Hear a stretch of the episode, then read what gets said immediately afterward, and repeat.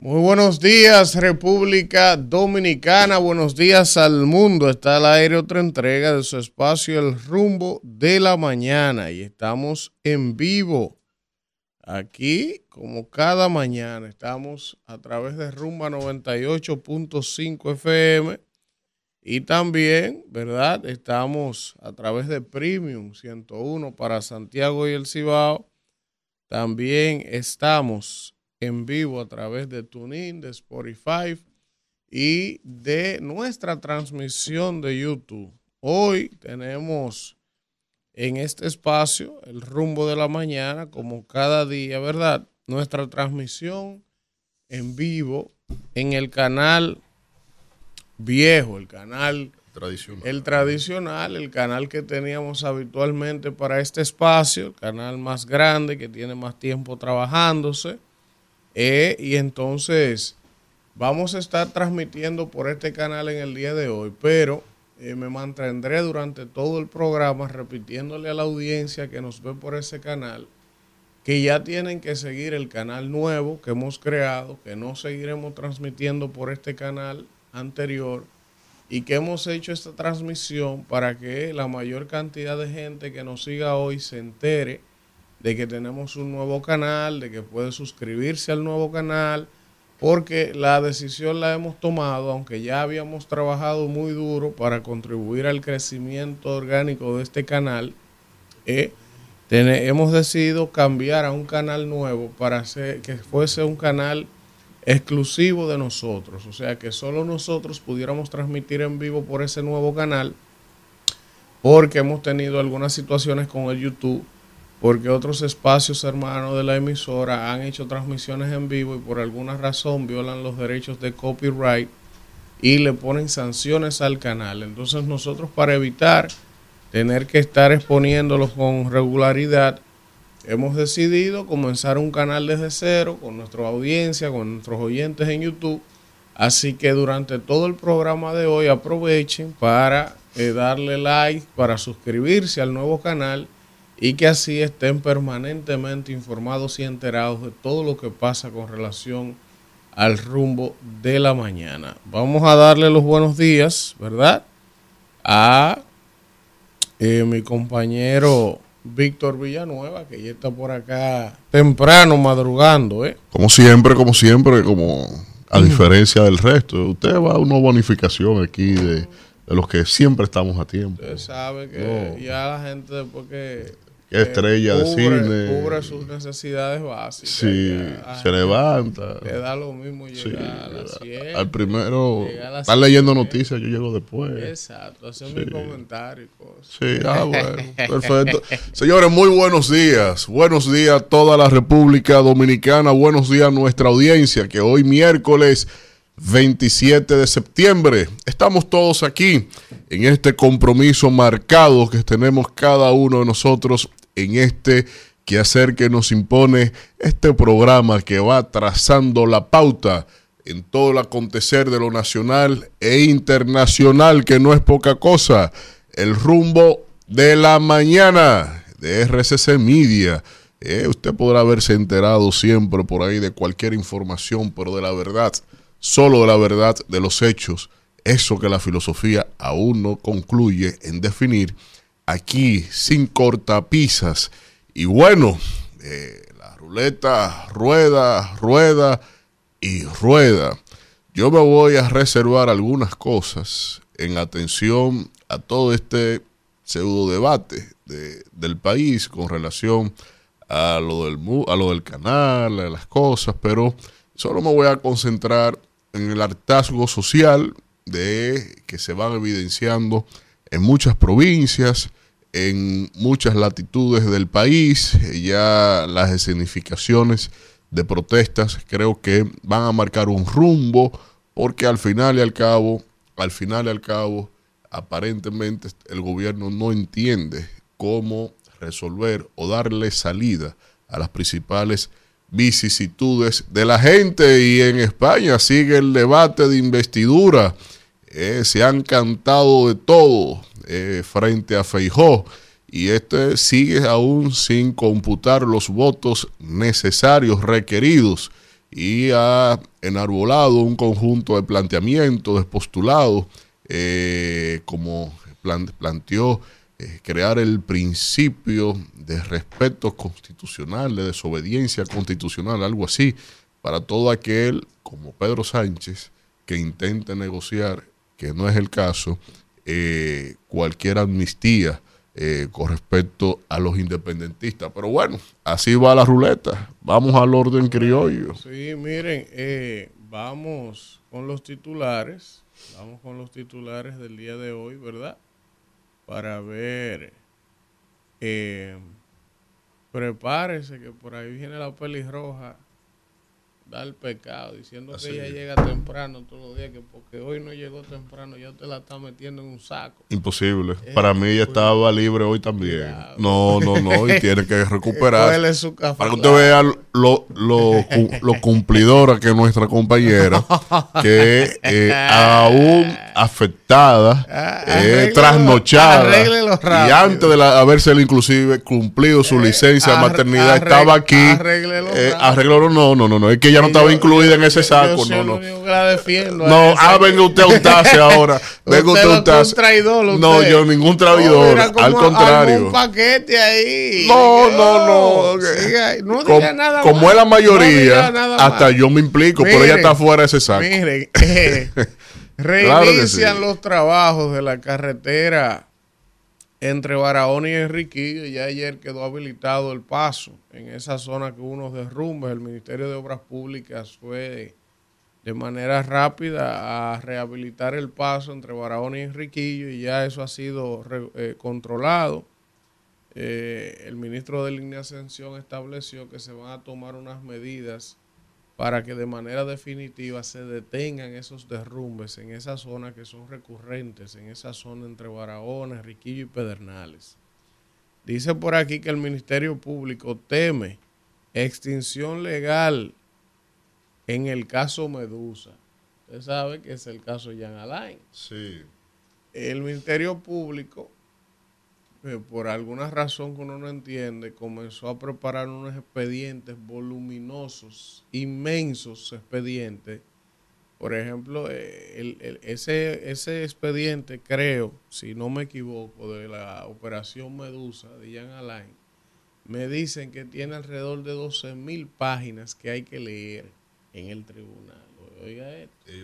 Al ritmo al ritmo que van, van a durar como seis años, solo leyendo la acusación que el Ministerio Público le hizo a los encartados. Entonces, ahora el Ministerio Público ha dicho que le ha pedido al juez que tiene que acelerar el proceso, que ellos no pueden permitir que se lea página por página cada vaina de la acusación. Sí y entonces Jean Alain y los acusados dicen, no, no, no, un momento, el Código Procesal Penal establece que a mí por derecho hay que leerme cada página. Entonces ahora Jean Alain y los encartados lo dicen, no, cuidado, a mí hay que leerme mi acusación. Entonces la están leyendo en el tribunal, pero por ejemplo me dicen que hay, por ejemplo, que los días de lectura solo son los viernes. Entonces ahora solo se está leyendo los viernes. Imagínense ustedes al ritmo que van, van a durar 10 años leyéndole la acusación que el Ministerio Público hizo. Por eso hoy la magistrada dice en el periódico que ellos temen que la extinción de la acción penal alcance al caso Medusa, porque al ritmo que van, no van a poder terminar ni siquiera lo, ni siquiera la lectura de la acusación del Ministerio Público. Porque si a usted se le acusa de malversar en una licitación, entregue los documentos de la licitación, haga la alineación de las pruebas en función de cómo usted recibió ese dinero y las confesiones. Y es un expediente de 200, 300 páginas. Ah. Entonces, cuando, cuando usted tiene en la cabeza, entre ceja y ceja, el populismo penal, está claro que 12 mil páginas no es verdad, pero que no la leyeron ni ellos. Ah. Ella como, como fiscal, ellos como eh, eh, eh, actuantes por parte del Ministerio Público, no leyeron eso al depositarlo como acusación. Imagínense ustedes cómo es que se va a tramitar una lectura íntegra de un expediente así Y todo por lo mismo, el bendito populismo, eh, generar el impacto noticioso. ¡Wow! 12 mil páginas de prueba. No es que sea verdad, no es que sea mentira, es que al final es improcedente y eso no tiene ningún tipo de lógica y ahora van a tener que subrogarse los plazos. Y fíjate tú, Ahora ya Jan Alain es el bueno. Una locura. Para que tú veas, por hacerlo popular, como populista, Jan Alain es el bueno. Vamos a tener que pedirle perdón. Y eso va a pasar con todos los casos. Con todos los casos. No, porque lo grande es que nosotros estamos hablando de este, porque este es el que está aquí en el tapete, pero no solo fue con la operación Medusa, no, que ellos hicieron un expediente voluminoso. Que ellos no lo han leído. Ah, te estoy acusando de esto, mira la prueba, yo no lo he leído. Entonces, no le han entregado la prueba a los acusados y han hecho unos expedientes voluminosos. Habrá siempre, porque que es un grupo de ciudadanos que viven de la teoría de la conspiración.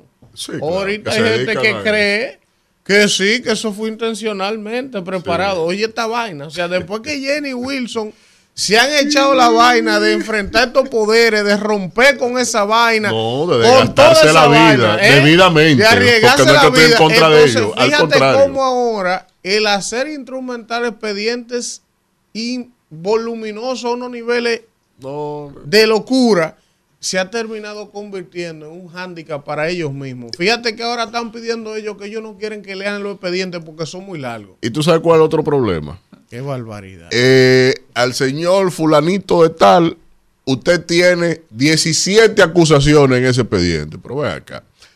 Hermana, utilice, en una o en dos. utilice dos, tres. La más fuerte. Para ser contundente. Las otras 14, déjela ahí por, si acaso, pero hasta englobarlas todas, usted no la va a poder defender todo. Y va a pasar lo siguiente, que como ya fueron sometidas al criterio del tribunal, la que el tribunal diga, esas no van, no califican, ya usted no lo puede juzgar por eso y es posible que si hubiesen hecho la debida investigación, sí sea más culpable en una de esas descartadas. yo soy abogado, cuando tú amplías 17, 15 acusaciones, cuando viene a ver por una mala hasta una instrumentación de una de esas acusaciones te tumba todo lo otro. O sea, si tú tuviste una prueba ilegítima para acusarlo de algo que tú incluiste en el expediente, si tú no tienes la suficiente fortaleza en todas las acusaciones, una, cosa una te tumba la otra. O sea, pero yo no soy abogado. Perfecto. Miren. buenos días, muy buenos días. ¿Cómo está usted? los buenos días. no se lleve lo que diga la caminero. Yo lo vengo a escuchar. Que el señor Villanueva la quiso meter en un saco y usted yo la quiere enfriarse de algo acusándome a mí. No, ella venía escuchando. No, no, no. Yo no, pero yo no me refería a ella. Aprovechan que yo no estoy para tirarme siempre ¿Ah, usted no venía escuchando? Sí. Sí, pero yo no. Yo lo escuché. Yo, yo, no, yo no le englobé Él hizo su grupo ahí. Él hizo su grupo. No. Incluyame los bonos. Pero la mejor realidad de la audiencia. Aquí la audiencia sabe que, ni usted llega a tiempo. Dice, dice Víctor, ¿y por qué usted está demorado hoy? Está demorado completo, compadre. hay, hay, alguna reunión de la alianza. Ya se declaró. Están diciendo ahí. Rescate RD. No joda. Están diciendo que yo ando. Bueno, bueno. Usted sí No, yo no, me he vendido. No se vendió, son hermanos. No, yo no me he vendido. Yo no me he vendido. Eso es todo lo mismo. Eh, ahora, ahora pueden decirlo. Pueden decirlo. Qué elegancia, ¿eh? Miren, siempre. Qué elegancia la de Francia, dice. Óyeme, óyeme, qué caché. Buen día, Víctor, Elvin, buen día a toda la gente que está en sintonía. Feliz ombligo de la semana laboral, miércoles 27 de septiembre. Ya se está acabando este noveno mes del año, casi, casi entrando octubre. Ay, que no, no, me lo recuerde. Siga, coordinador. Miren, eh, me voy a mantener el programa entero. ¿Con eh, qué? Ismael, eh, eh Ismael, Kelvin, ¿le están dando like al canal nuevo? Yo le di like ayer. Bueno, que sigan que le digan, que, le den like. hoy, que aprovechen no, hoy. No aparece, está difícil el canal nuevo. Sí, no aparece. No aparece por sí, él va a aparecer. Él aparece cuando usted entra a este canal que este, en el que estamos transmitiendo hoy, le da canales y ahí uno lo encuentra fácil. No, él Kelvin, lo está poniendo ahí, Kelvin lo está poniendo. Él va a aparecer. Lo que pasa es que también hay que irle poniendo los comentarios nosotros, Kelvin.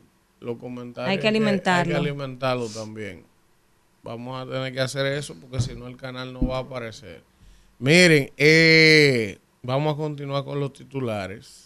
Y los titulares dice por aquí que aplazan para el viernes la coerción de un acusado de violar a una mujer haitiana de nacionalidad haitiana en el Aila. Hay un lío con eso. Hay un lío con esa vaina. Eh, dice por aquí que la Junta Central Electoral entra en fase final de montaje de las primarias del PRM el fin de semana, señores. Y hay un hay, pero lo grande es que esas primarias del domingo, que van a ser tanto a nivel presidencial como en Santo Domingo Este, eh, también van a estar bajo agua. Eh, porque viene un ah. huracán, una tormenta, se llama Philip Oiga cómo se llama la qué fino. En este momento. Felipe, Felipe. Eh, me, Monsieur no, Philippe. Philippe. Philippe. Monsieur. Eh, eh, podrán decir ahorita que fue mandar esa O, los gagán que están allá. La, oposición la mandó. No, manda de los vecinos. Como tenemos el tema, ¿por qué se llama Philippe? No, no, no, Nosotros somos un pueblo de Dios. No nos cae nada de esa brujería que están haciendo. Y adicionalmente, tal vez ponga a prueba la, el tollo que están haciendo ahí.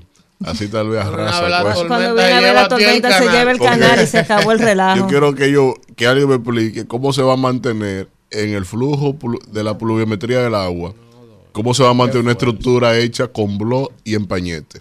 Yo quiero que alguien me diga en el tiempo cómo se va a mantener. Ellos mismos van a encargarse de su canal.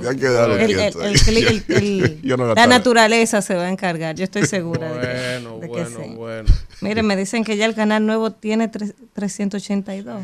Sí, sí, no, no, no. Y todo el que se conecte aquí en yo el estaba acostumbrada a mil, pero yo me conformo con los 382 vamos, y vamos subiendo. Vamos a subir, hay que trabajar. Lo que hay que hacer es trabajar. Claro.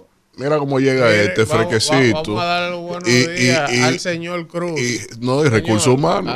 vamos a dar los buenos días al señor Manuel Cruz que se integra por aquí. Buen día, señores, para todos ustedes. buenos días al país. Buenos días también a todos nuestros amigos de la diáspora dominicana. Y agradecer a Dios, ¿verdad? Que nos permite estar aquí con todos ustedes en esta mañana no sabía que ustedes estaban trabajando en recursos humanos aquí. ¿Ustedes están trabajando ahí? Le pasamos los que ustedes eran talento de aquí del rumbo, era. Miren, señores, eh, vamos a continuar con los titulares. Ya pasamos el reporte. Dice aquí, dice aquí que eh, esta información es importante. Dice aquí que, bueno, mi, mi comentario de hoy es sobre eso. Y se celebra el Día Mundial del Turismo. Eh, y entonces las perspectivas del turismo en República Dominicana siguen en positivo. Más tarde voy a hablar sobre eso.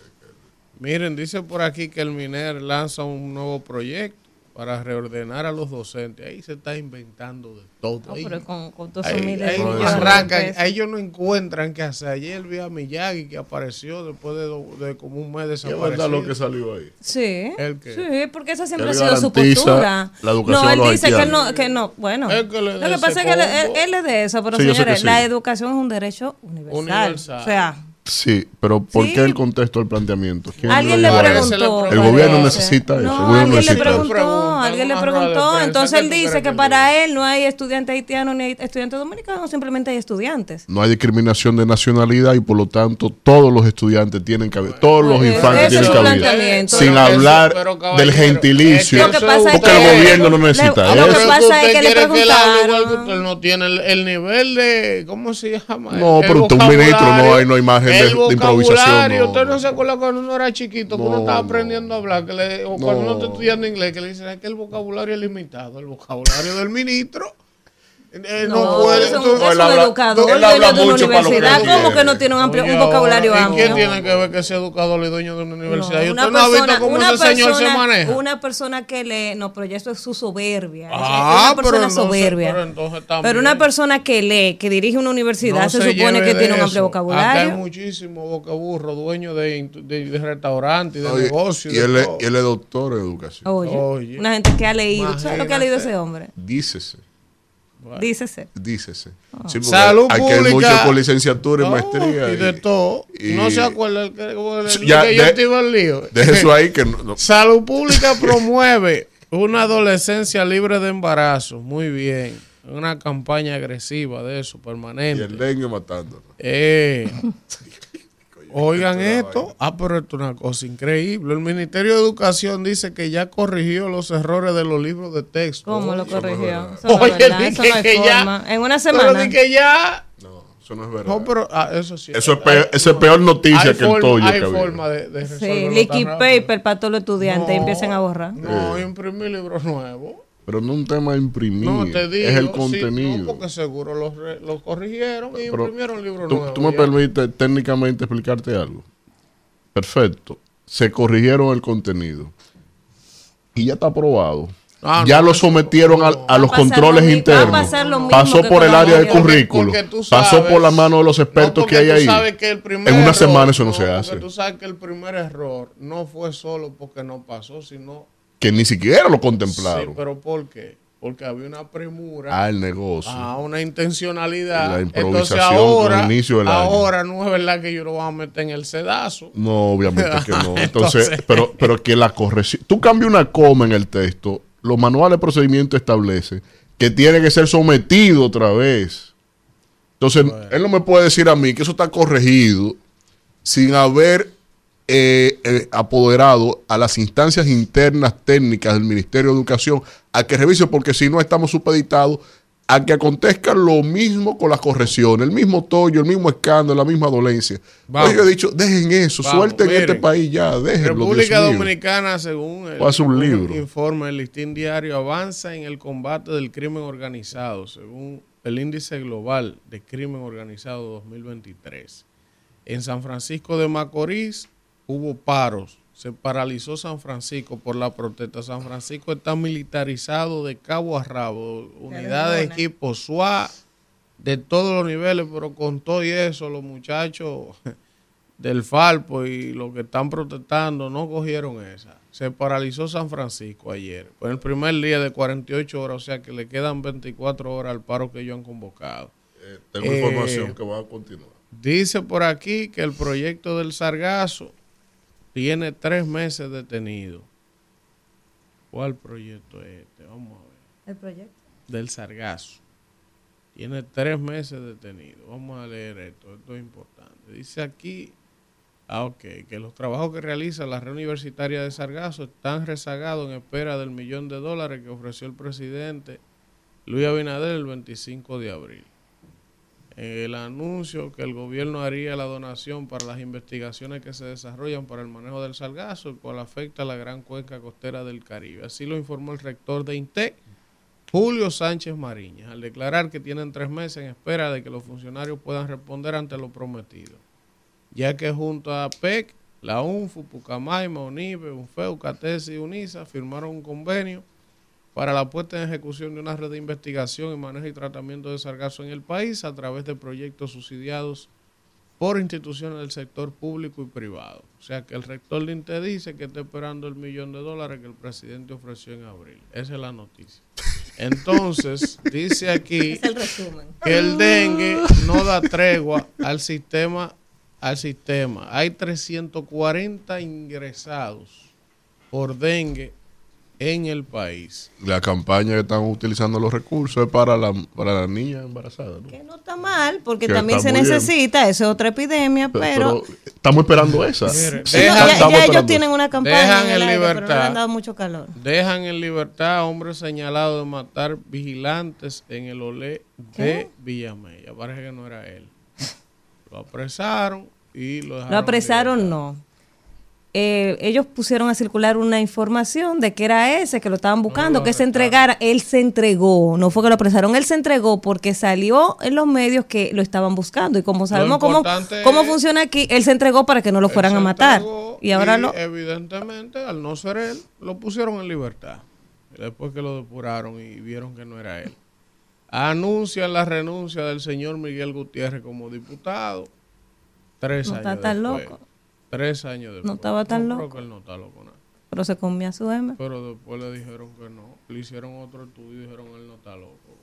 Eh, ahora está fuerte. Tú di que ponerte a comer heces Dije, para ver si te, te libras de un caso y después que te hagan otro estudio diga no, usted no está loco, usted se la comió en balde. Yo al inicio, yo al inicio, en mi saludo, que siempre hago un repasito de alguna noticia, dije que quería no, no, no enfocarme en, esas noticias locales, porque eso de verdad es de mal gusto por parte del propio gobierno. Ellos están tratando de limpiarse con el tema de los señalamientos del narcotráfico. Hay muchos informes diplomáticos y de agencias contra narcóticos que eh, han señalado cómo ya, cómo eso operó dentro del partido oficialista en la República Dominicana. Y están tratando de limpiarse para el tema de las próximas elecciones. Pero déjeme darle un dato. ¿Usted tiene algún informe de eso ahí que lo pueda presentar a la audiencia? ¿Y usted cree que yo hablo aquí sin, sin documentos? ¿Pero dónde están? ¿Dónde están? Yo tengo que a usted. La cuestión está. No hable de eso, usted no puede presentar eso aquí. No, no, no, por esto que, demándeme. Entonces, la cuestión está. Y yo no entiendo eso. No, usted me demanda. Pero que eso no, señor. Si usted no puede probar eso aquí, no tiene para qué mencionar eso. ¿Y que yo estoy imputando? Porque usted está diciendo que hay un viaje de informe de, que de narcotráfico con el gobierno. Hay varios informes. ¿A dónde están? Céntrese a buscarlo. Pero búsquelo, yo presente, lo que lo pregunta. No, pero usted, si tiene la duda. Yo no entiendo eso. ¿Cuál duda ni qué duda, señores? Que eso no aporta nada al programa. Yo sé que le pica, pero. A mí, ¿por qué me va a picar? Yo soy PRMista, yo. ¿Por qué me importa a mí el PRM ni el partido suyo? No, se altere. Eso no aporta nada eso, que eso no aporta nada a este, este, programa. No se altere porque yo, porque yo eche sal en la mesa. Es que eso no es sal, maestro, eso no aporta nada a este programa. Usted tiene que entender eso. Eh. Usted tiene que tener el nivel de información Pero que presente un informe para darle carácter al programa, preséntelo. yo lo apoyo que usted lo presente. Usted cree que soy leguley. Pero preséntelo, maestro, la, diciendo. la cuestión es. ¿Cuál es el sentido de eso? Porque aquí eso está bien. Se va, se va en los próximos, en las próximas semanas, tal vez no más de tres meses, se va a someter ante los Estados Unidos eh, la postulación de una figura que vendrá como embajadora a la República Dominicana de los Estados Unidos. Y tendrá un solo mandato, de mi punto de vista. De mi punto de vista, y eso sí es subjetivo. Liquidar con ese tema. Vamos. Isidro. 7, 27 minutos de la mañana. Vamos de inmediato con el eh, comentario del más conspicuo. El más conspicuo. Promiscuo. El, el señor Elvin Castillo. El Romeo Santo de la comunicación. No, no, no, el LeBron James de la comunicación. Ahí sí, le gustó, ¿verdad? Ahí sí. Miren, señores, eh, yo vengo hoy like. Yo voy a hablar hoy a propósito de que hoy se conmemora el Día Mundial del Turismo, ¿verdad? Y hay que resaltar, he visto, porque este es un país difícil, este país de nosotros un país que palos y boga y palos y no boga. Por ejemplo, veía ayer o antes de ayer eh, un ranking que se hace de los países que mayor, eh, que más han crecido en materia turística a nivel global y porque en ese ranking nosotros nos figurábamos hubo gente que ya tú sabes, comenzó a acabar con el ministro David Collado, con el gobierno dominicano, que todas esas cifras que ellos dan son mentiras, que... pero al final hay cifras que son irrefutables. Y yo desde este espacio tengo que eh, felicitar la gestión y la labor que ha hecho el ministro David Collado en turismo, desde que está ahí, ha hecho una gestión eficiente, ha hecho eh, un gran esfuerzo en recuperar el turismo después de la pandemia, porque eso es la verdad. Evidentemente, un país como el nuestro que depende en gran medida del aporte que hace el turismo desde el punto de vista de empleos, desde el punto de vista de inversión directa de capital, desde el punto de vista de remesas, desde el punto de vista eh, de todo todo lo que el turismo para una economía como la nuestra representa más del 75% del sostén de la economía de este país y mucha gente no entiende eso. Entonces, de ahí el rol importantísimo que ha jugado el Ministerio de Turismo en la recuperación de la economía. Por ejemplo, a, grosso modo, eh, con la pandemia se perdieron en el país cerca de 600 mil turistas al año. O sea, hubo una merma de golpe y porrazo de casi 600 mil turistas que visitaban el país eh, en el año de la pandemia y eso eh, sobre todo en la zona de Ucrania y Rusia de manera directa por el conflicto eh, hubo esa baja. Entonces rápidamente se reenfocaron en tratar de captar otros mercados como Canadá otros países de América Latina y Estados Unidos. Y el ritmo que lleva el turismo para este año es de que va arribar a la cifra de 10 millones de turistas, que en algún momento fue una meta de Danilo Medina, que lo dijo eh, hace unos años como presidente, que la meta era igualar países que pudieran, por ejemplo, España, que lleva más de 30 millones de turistas al año allá a España, y como nosotros somos alrededor, mal contados, 10 millones, porque el censo no sirvió, eh, la meta era de que pudiéramos traer un turista por habitante y esa meta está muy próximo a lograrse según lo proyectado por el ministro de Turismo. Tendría que pasar una catástrofe, dice el ministro, para que este año no se consiga esa meta de alcanzar los 10 millones de turistas, pero también hay datos importantes como el hecho de que las grandes cadenas hoteleras del mundo, de las más prestigiosas, se están interesando en el destino de República Dominicana para posicionarse aquí. Y eso también habla de la confianza que le tienen al destino turístico, de la confianza que le tienen al país para invertir en grandes cadenas hoteleras. Por ejemplo, solo en la zona de Miches, en la zona de Miches se están desarrollando proyectos por inversiones de más de mil millones de dólares y la gente no comprende, pero una vez todo eso esté en funcionamiento, ¿eh? una vez todo eso esté en funcionamiento, por cada habitación hotelera que se abre, son tres empleos nuevos. Y eso evidentemente tiene un impacto directo en la zona donde están, en la calidad de vida de la gente, gente que no está empleada y consigue un empleo, gente que de manera indirecta se ve beneficiada y eso es un círculo virtuoso que implica e impacta todas las otras áreas de la economía, la agricultura, la ferretería. Entonces, eh, por eso es tan importante el tema del turismo. Eh, por ejemplo, se habla de que en total el Ministerio de Turismo ha estado diciendo que ahora mismo hay en construcción de manera simultánea inversiones en todo el país por más de 4 mil millones de dólares en nuevas habitaciones, en áreas turísticas, pero también no solo está llegando al país el turismo de sol y playa, también hay una alta incidencia de turismo inmobiliario, gente que está viniendo a comprar propiedades, a invertir en el país. Y eso también es resaltable a propósito que hoy, exacto, el turismo de salud. El ministro decía que hay que diversificar incluso hacia el turismo cultural, deportivo, nosotros tenemos una oportunidad impresionante de desarrollar el turismo deportivo, ya que somos una de las principales mecas del béisbol, por ejemplo, eh, del mejor béisbol del, mundo, y, los estadounidenses son locos con el béisbol, por decir algo. Entonces, si nosotros logramos construir un producto atractivo para que esos turistas que son fanáticos del béisbol, vengan a visitar museos, la historia de nuestros beisbolistas que han brillado, por ejemplo, en grandes ligas. Eh, y todo eso también es una apuesta importante. El Ministerio de Turismo habla de una gran transformación que se está haciendo en la zona colonial, que se está remozando desde eh, todo el tema soterrado de un drenaje pluvial, se está transformando poco a poco toda la periferia y el entorno y de verdad que hay que saludar y felicitar el trabajo que ha hecho David Collado en turismo porque ha hecho una labor muy buena al frente del ministerio y lo que habla no es que yo lo diga, sino los resultados obtenidos, la recuperación, las proyecciones de la cantidad de turistas que van a llegar al país este año. Y eh, algo que me llamó mucho la atención, ustedes recuerdan que yo cuestioné aquí hace unos días el tema este de eh, la ley esta que le quita las exenciones a los yates.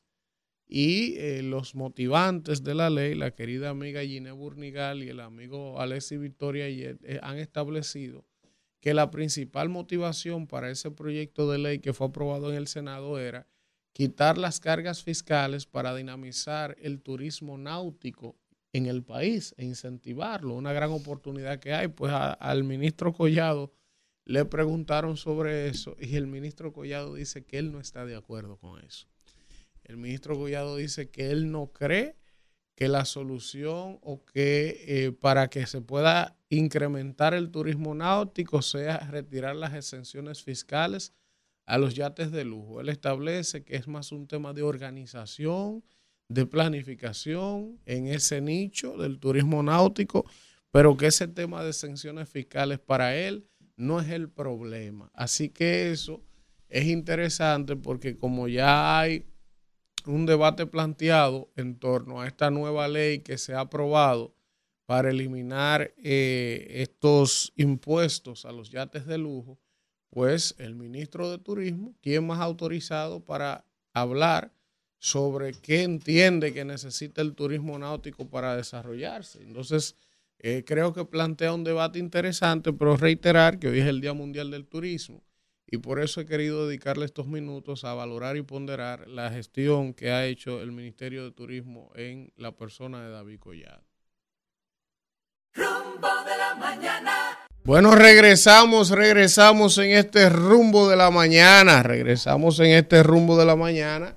Estamos hoy transmitiendo por el canal habitual que tenía una semana que no podíamos transmitir por ahí, pero aprovechamos para recordarles que hoy va a ser nuestra última transmisión en vivo por este canal.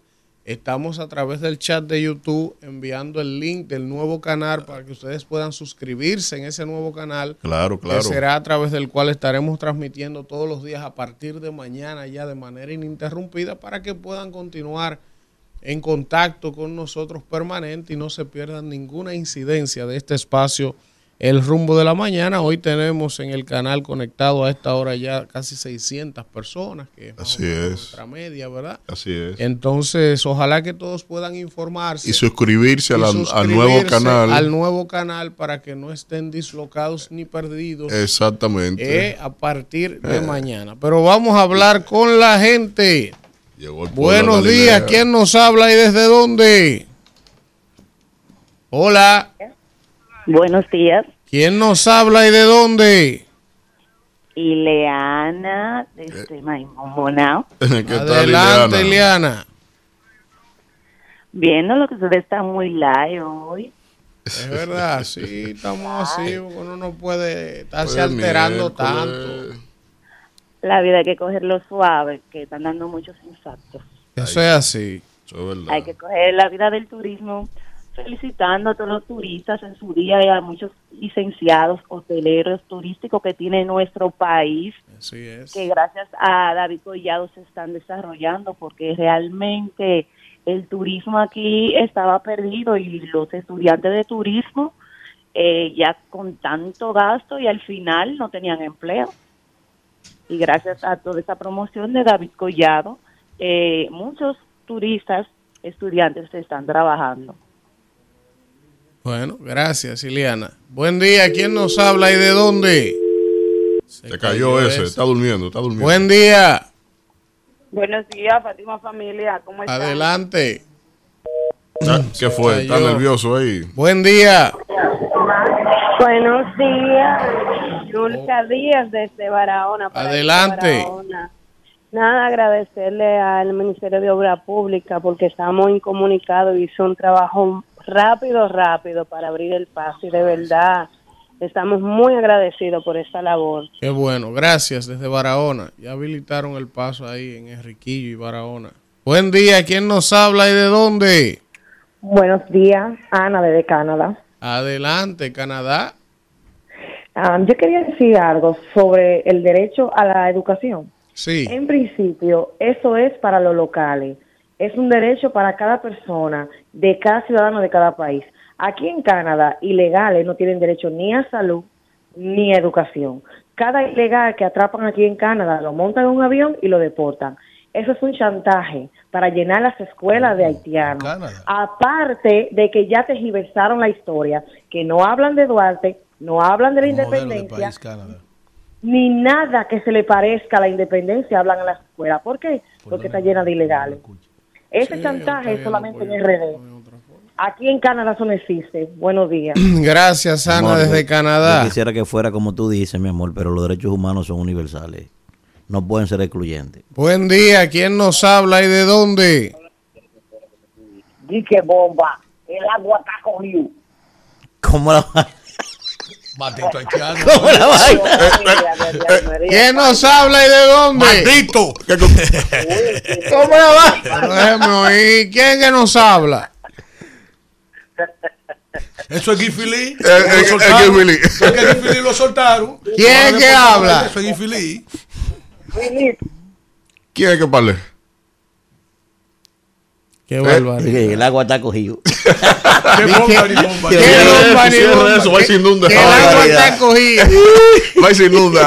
¿Quién nos habla y de Qué dónde? barbaridad. El Messi. Buenos días, ¿Quién nos habla y de ¿Qué dónde? Gavilán desde Barahona. Adelante. Elvis, muy, muy de acuerdo contigo en cuanto a lo que dice el ministro David Villar. Baja el, baja el volumen, por favor. Ya lo bajé, muy, muy de acuerdo contigo con lo que está haciendo el ministro David Collado. Es el Gavilán desde Barahona. Bueno, gracias, Gracias, Gavilán. Gavilán.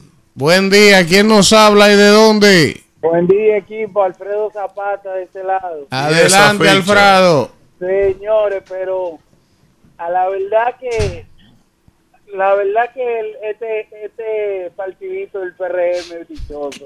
Por ahí viene di que un huracán que le va la- le va a llover el domingo Ay. y ellos se van a agarrar de ahí para decir que no fueron ni 500 mil. Oye, si van 600 mil gente a votar el domingo, oye, dejo de, dejo de, dejo de llamar. Si Profesor. van 600 Hoy mil se retira también. Oye, me Ahora está Alfredito. Me retiro. Está Alfredo diciendo. Alfredo Alfredo diciendo. Alfredo diciendo. Que ahora que, que la justificación de la baja votación del domingo, el huracán que lluvia. Si saca más de 500 mil, se retira. No ha llovido Hay y un- ya está baja la Hay votación. un tema ahí, profesor, a favor del PRM. ¿Cuál? Vamos a ver. De todito, lo único que está votando es el PRM. Nosotros con el dedo que estamos Eso haciendo. sí. Eso es verdad. Buen día. ¿Quién Eso- nos habla hay de que aspirar, a que sea Eso, siempre, aunque, que aunque la de, a la del PLD se votó. ¿El qué? Andrés Pérez. El PLD se votó. se ¿A votó, dónde? Se Hoy no votó. hicieron una primaria entre Margarita y Claro ¿Primaria que cuál? sí. La consulta. Hoy no fue una consulta. Eso no existe en la ley, maestro, es un invento. Está bien, pero no votaron. ¿Pero qué votaron qué, maestro? Hicieron el ejercicio Ah, democrático. bueno. no sea tan negativo. acá. Buen día. ¿Votaron a dónde, maestro? ¿Quién nos habla y de dónde? Andrés Pérez de San Cristóbal. Este Adelante, San Cristóbal. hoy. el mejor equipo radial del país. Ah, gracias, hermano. Adelante. Señor, el gobierno dominicano no puede seguir que los haitianos hagan lo que les dé la gana con los recursos naturales de nosotros. Está cogido el Está cogido el agua. El gobierno debe seguir tomando la medida que entienda necesaria. Dios mío, este país es una, una No vaina. podemos Qué barbaridad. Buen día. El agua está cogido. Un haitiano. Buen día. El agua está cogido. Buenos días. ¿Quién nos habla y de dónde? Elvi le habla Chanel Correa Santo Domingo. Adelante. Elvi, puedo ver cómo el INAVI está invirtiendo alrededor de 8 millones de pesos para incluir en el desayuno de la comida escolar pollo y huevo. Yo como madre me siento alegre porque mis niños y los estudiantes de prepara tendrán una comida con variedad y veo eso como muy buena iniciativa por parte de esta institución. Bien, están comiendo mejor los No, muchachos. mucho bueno, como decía la Para americana. pa, pa salvarse uno tienen que joderse otro. Buen día, ¿quién nos habla y de dónde? Ellos están comiendo bueno y los pobres haitianos pasando hambre. Buen día, ¿quién nos habla y de dónde? Buenos días, mis rumberos queridos, Dios mío, pero eso interactivo le tienen a uno. Huevo estamos poniendo nosotros que no conectamos con este. ¿Quién nos habla de El teléfono está cogido también. Sí, desde Villamella le habla. Villamella. Villamella. Tú sí, desde Villamella. Ah, otra de Villamella. Otra de Villamella. Mira, estoy de acuerdo contigo con tu comentario del turismo. Nos hemos desarrollado bastante, igual que mi Santo Domingo Norte. Tú sabes que el metro está aprobado, la construcción, hasta donde le decimos los bambuses, aquí en Punta. Sí. Eso sería un desahogo grandísimo, más para nosotros, porque esos tapones, tú sabes cómo son aquí en Villamella. Que acaban con uno. Es verdad. Entonces ya Hay una línea se que va hasta punta, hasta allá atrás. Sí, los bambuses le decimos. Pero ahora de- ellos fue que lo anunciaron Sí, ya tú sabes que y no lo han arrancado. seguimos para adelante en el nombre de Jesús. Amén. Aguanta, mi amor, que falta. Buen día, ¿quién nos habla y de dónde? Buenos días, habla Osiris del 3 del municipio Puñal. Adelante, Osiris. Oye, la gente le están diciendo por ahí que baje el radio cuando están llamando. Desde Marconi, aquel que inventó el, radio, están diciendo eso. Oye, otra cosa. Eh, eh, el diputado. Es verdad lo que dice Osiris. La gente oye radio toda la vida y oye que le dicen a la gente que baje el radio y llaman con el radio. Maldito baja el radio. que te quieren oír, quieren sus tres minutos de, de- de tres segundos de, de fama. Oye, acerca del, del diputado que está preso allá en Sí, en el que se comió la M. Ese mismo. ¿Sabe lo que pasó? Hubo un tipo aquí que le dijeron que si una cacata lo mordía, él tenía que comer su M. ¿Sabe lo que hizo él?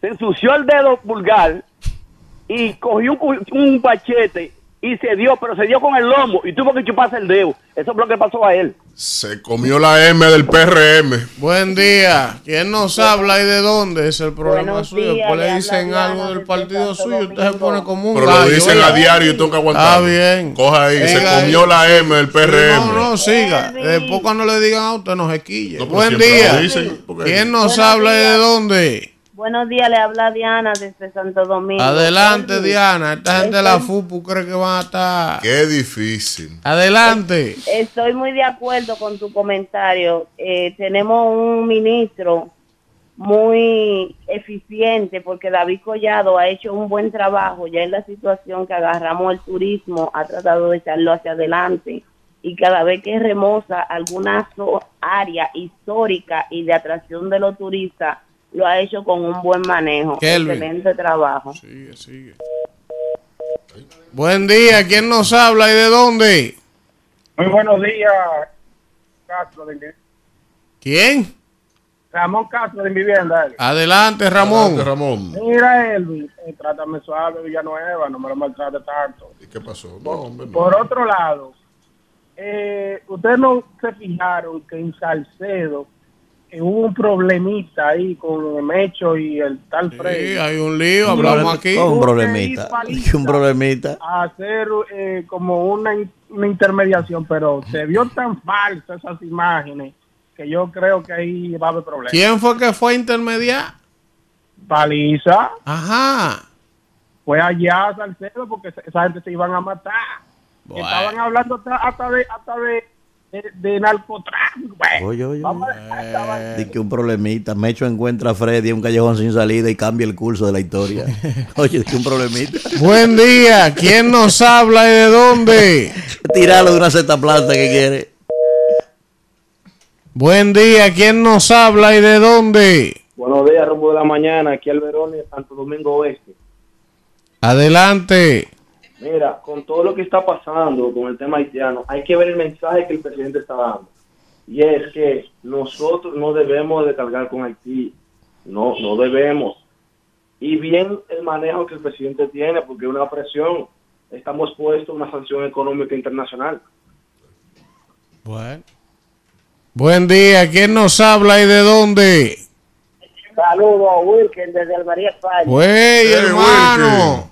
¿Ya te registraste en el canal nuevo? Agradec- Sí, de- pero de primero. Ah, bueno. Primero que nada, agradecerle al señor presidente para no romper la dinámica. Qué. Y escucho a la gente hablando como que cuando llegó el ministro de turismo no existía el turismo, lo- no llegaban los turistas. Pero ¿quién dijo eso?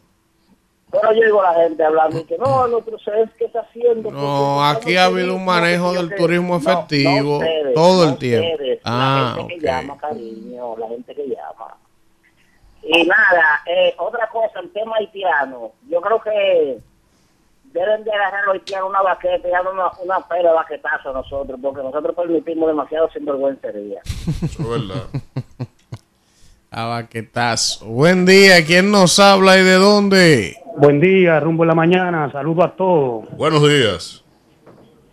Elvis, per- permíteme decir algo. Tú sabes que el, esta semana entera tienen a uno saturado con lo de Haití, con el gobierno bueno, el gobierno malo, si está bien o está mal. Pero yo quiero decir algo que me pasó en el Banco de Reserva. Adelante. Mira, mi, mi, mi suegra tiene un colmado y me dijo de unos préstamos que están haciendo en el Banco de Reserva. Yo tengo una tienda de celulares. Yo fui a aplicar a un, a un, a un préstamo por la PYME y me aprobaron 200 mil pesos tasa cero. O sea, nosotros los micro, los micro, los mini empresarios, porque yo me considero un mini empresario, un emprendedor, eso le facilita a uno, uno poder echar hacia adelante. Yo voy a pagar de, do- de 200 mil pesos, 5 mil 560 pesos mensuales. empezar. ¿Dónde, ¿Dónde usted lo fue a buscar? Que yo soy una pequeña empresaria ¿Dónde que también. para allá a ¿Dónde- buscar? dónde- Fui a- A tasa cero decir- reserva. Espérate que me va a decir Ahí en dónde. Solicité ahí en Sanvir. ¿En el reserva? En el reserva de Sanvir. Ellos fueron y me hicieron a mí Un levantamiento. Ah, en tasa cero a los mini por el, por el PYME. Ah, pero excelente. Ah, Gracias por informarnos. Vamos todos para el reserva saliendo de aquí. Yo soy un nini. Mire, Los una noticia los de. empresarios. Eh, en curso, el Congreso de España, la Cámara de Diputados, votó eh, ya para el tema en relación a la, a la investidura de Alberto Núñez Feijó. Y este no alcanzó los votos como se tenía la proyección. El político gallego ha obtenido, dice el periódico El País, 172 apoyos de los, eh, sumando lo de su partido, Vox, Coalición Canaria, UPN, en fin, y que la oposición eh, ha obtenido una mayoría absoluta de 176 en contra, eh, que de lo que se necesita son 178. Esto va a llevar entonces, acorde al procedimiento de la Cámara del Congreso de los- de, de España, de que en las próximas 48 horas Feijo, que es el que está eh, empoderado por el rey para convocar a investidura, tiene entonces que convocar eh, nuevas votaciones y tiene que alcanzar más síes que no, pero en este caso los noes son mayoría. El viernes, Ven acá, El próximo a ver, viernes, vamos a ver 48 horas. algo. Ya tenemos 400 suscriptores en el canal nuevo. No, eso hay que llevarlo a mil, hasta que pero yo mil. estoy viendo, Esté tranquilo con eso. pero yo estoy viendo que en el chat conectado 700 personas ahora mismo y las otras 300 ¿por qué no le han dado suscribirse al canal? Suscríbanse, suscríbanse al enlace con a la mala es. Crea terror. A la mala A es. terror. Marco enlace. Tapia, Marco Tapia, Ral Pérez, No, eso está pónganse en eso. Ral no está ahí que se- a- a- él a- está a- ahí. No, él en el nuevo. Pónganse a, a es motivar a la gente que se suscribe en el canal nuevo, que esta es la última transmisión por este. No, no, hasta que tengamos mil, hasta que No, tengamos mil. buen día. ¿Quién nos habla y de dónde? Porque él se ha cogido, señores. Buenos días, bendiciones. Verdad. habla Jessica de Santo Domingo Este. Hola, Jessica. Eh, yo sigo de acuerdo con la medida que ha tomado el presidente, que la frontera siga cerrada.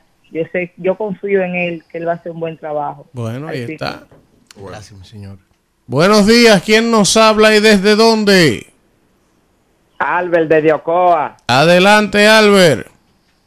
Nosotros estamos de acuerdo con la decisión del presidente Luis Abinader de hacer el canal La Vigía, porque los haitianos han salido demasiado, de- de- demasiado mal agradecidos con el pueblo dominicano, tan solidarios que somos nosotros con ellos. Y mira cómo violan un tratado de 1929, Cogido el agua. cogiendo agua extranjera. Bueno.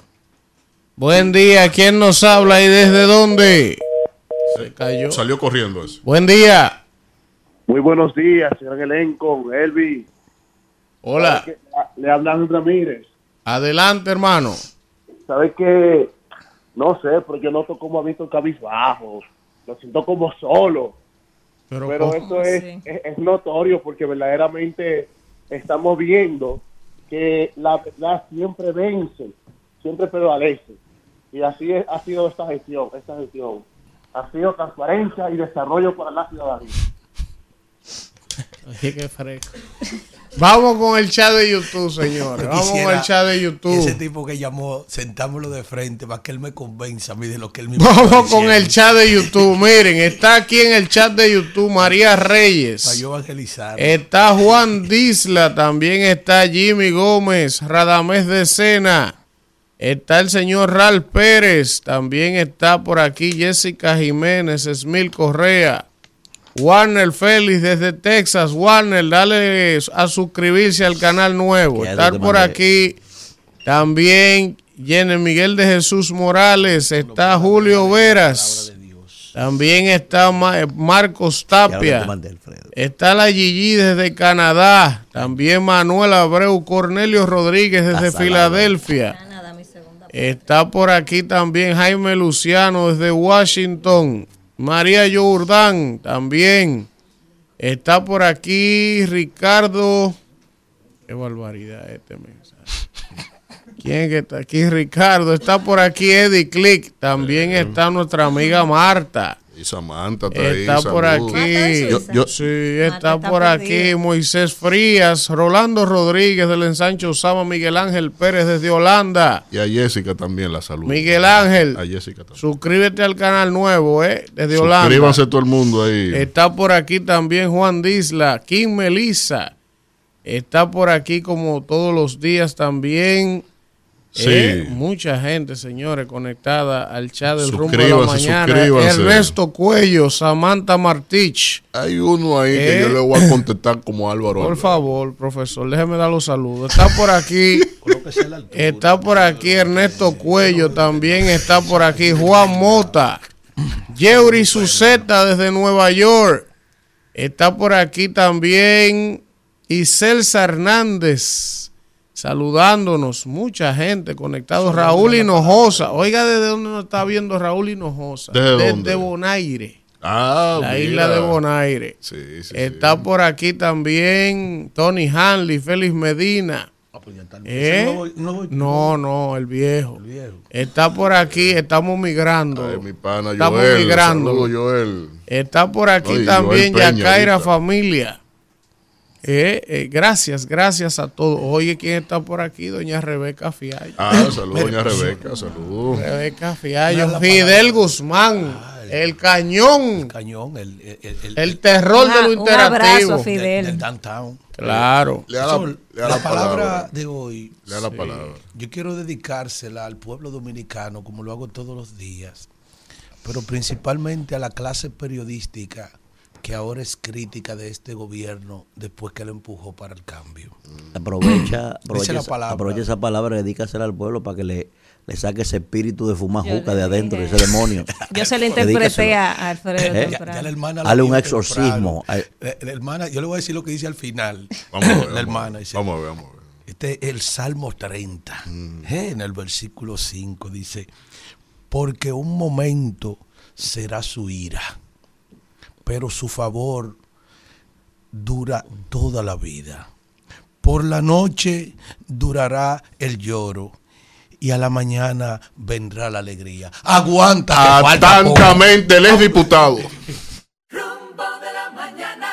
Regresamos en este rumbo de la mañana Eso cuando son las 8 y 3 minutos y vamos a continuar con el comentario de Danira Caminero. Gracias, Elvin, y gracias a toda la gente que está en sintonía en este rumbo de la mañana, en este miércoles 27 de septiembre. Hoy yo quiero eh, solidarizarme con la colega Colombia Alcántara a raíz de un hecho que pasó eh, el pasado lunes en la semanal y que ayer fue que se hizo viral. Vamos a ver el video y luego bajamos aquí para yo hacer algunas puntualizaciones porque a raíz de ese hecho pues eh, se hicieron hasta muchísimos memes y ella hasta los reposteó y, y los compartió y se rió. Vamos a verlo y después bajamos acá. Mañana el periodista Gabriela Rivero reveló que el 18 de noviembre tiene fecha el Comité de Haitianos que está construyendo el canal para inaugurarlo. ¿Qué va a hacer la República Dominicana? El ministro hablaba de planes para los productores. ¿Para Ya- cuándo, ¿Para cuándo dijeron? 18 de noviembre. De noviembre. La construcción, la inauguración, todo ready. ¿Qué vamos a hacer como, como gobierno a propósito de lo inminente de esto? Porque la frontera no puede estar cerrada permanentemente. ¿Qué vamos a hacer? O sea, al final de esta película ya lo sabemos. Pues dile entonces el final. Porque no- el final es que el, que el canal se sigue construyendo y que ellos están de acuerdo y tienen una fecha. Nosotros tenemos como medida temporal el cierre de la frontera. Siempre se ha dicho que Haití es nuestro segundo o primer socio comercial.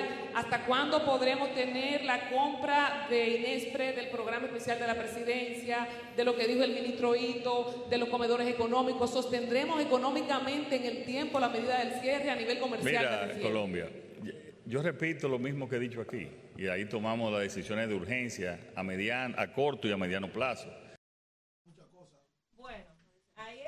eh, completo lo que pasó porque muchos medios solo han subido la primera parte cuando el presidente dice, pues dilo tú. Entonces, entonces ella, que muchos medios lo han eh, cortado, lo han omitido, ahí, ahí se ve completo. Y ella le respondió lo que va a pasar, que es lo que venimos denunciando hace mucho, porque no es que usted pueda anunciar algo y, y sin saber qué va a pasar. O sea, tomamos medidas y no sabemos las consecuencias. Pero yo no me voy a enfocar en, en esa, en, en esa parte. Yo me voy a enfocar en la labor del periodista. Vaya a beber café, por favor, coordinador. Me voy a enfocar en la labor del periodista, que esa es la función de un periodista.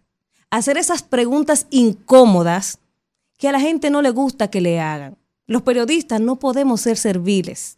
Los periodistas estamos para preguntar, pero además el presidente fue quien decidió hacer todos los, todos los lunes su semanal. Y él sabía que se iba a exponer a ese tipo de cosas, a pesar de que ellos están filtrando sus periodistas que, que invitan a... ¿Es posible que ella no la vuelvan a invitar? ¿O es posible que sí? Es posible que sí, que la vuelvan a invitar. Y mucha gente ha querido celebrar que el presidente se la comió, que ella fue a brillar y la brillaron. No, señores, no se trata de eso. No, es que él no le contestó. Y cuando usted, y cuando usted escucha la respuesta que él da después que ella responde, se pone a gaguear y no responde. O sea, no, ni siquiera nada que ver exactamente así. Entonces la gente anda de que burlándose. Señores, es delicado lo que está pasando aquí cuando usted ve que ya la prensa no pregunta. Entonces, cuando una periodista se atreve a preguntar, la gente empieza a, hacerse, a hacer meme y a burlarse. Ese es el trabajo de un periodista, hacer esas preguntas incómodas que a nuestros políticos no les gusta que le hagan, pero también una pregunta que es buena y válida, porque todos como, como ciudadanos de este país nos interesa saber en qué va a quedar eso del canal. Y Manuel decía aquí la semana pasada, usted tiene que tirar para adelante.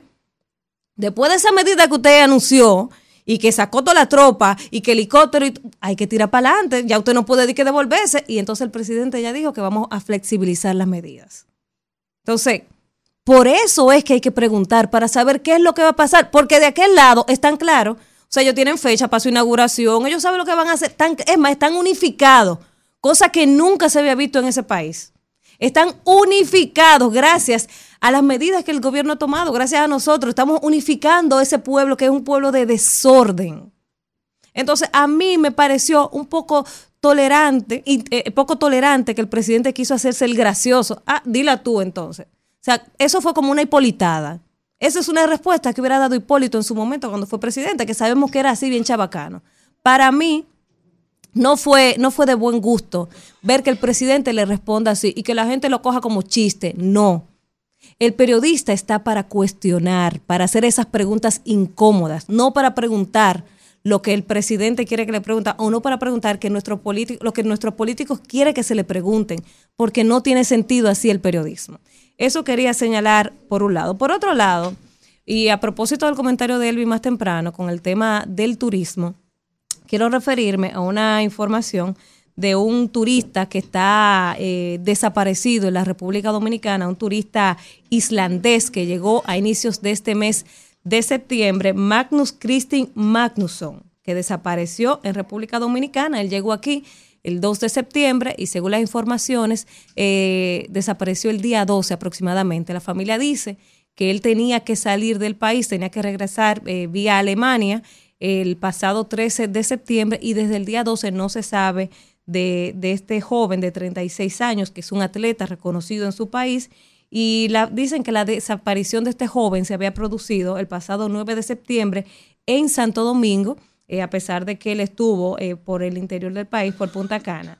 Y la Interpol pues ha emitido ya un aviso de localización para encontrar a este señor. Las autoridades dominicanas, el Aeropuerto Internacional de las Américas ya emitió un comunicado ha dicho que él no ha salido por ese aeropuerto y todas las autoridades, el Politur, están pues eh, eh, investigando qué pasó en torno a este turista. Yo creo que en este país hace tiempo se vienen produciendo desapariciones que la han minimizado las autoridades, muchas han quedado en nada, solo han quedado en titulares, pero yo me imagino que por tratarse de un turista, las autoridades le van a prestar especial atención a este caso porque puede eh, influir en nuestro, en el turismo, en el crecimiento del turismo y en que portales internacionales pues destaquen esta noticia como ya la están haciendo actualmente. Y es una pena eh, que, que no se le dé el mismo tratamiento quizás a los desaparecidos del país que, al a, que a un desaparecido eh, extranjero, que para mí una vida tiene el mismo valor, sea dominicano, sea de, otra nacionalidad,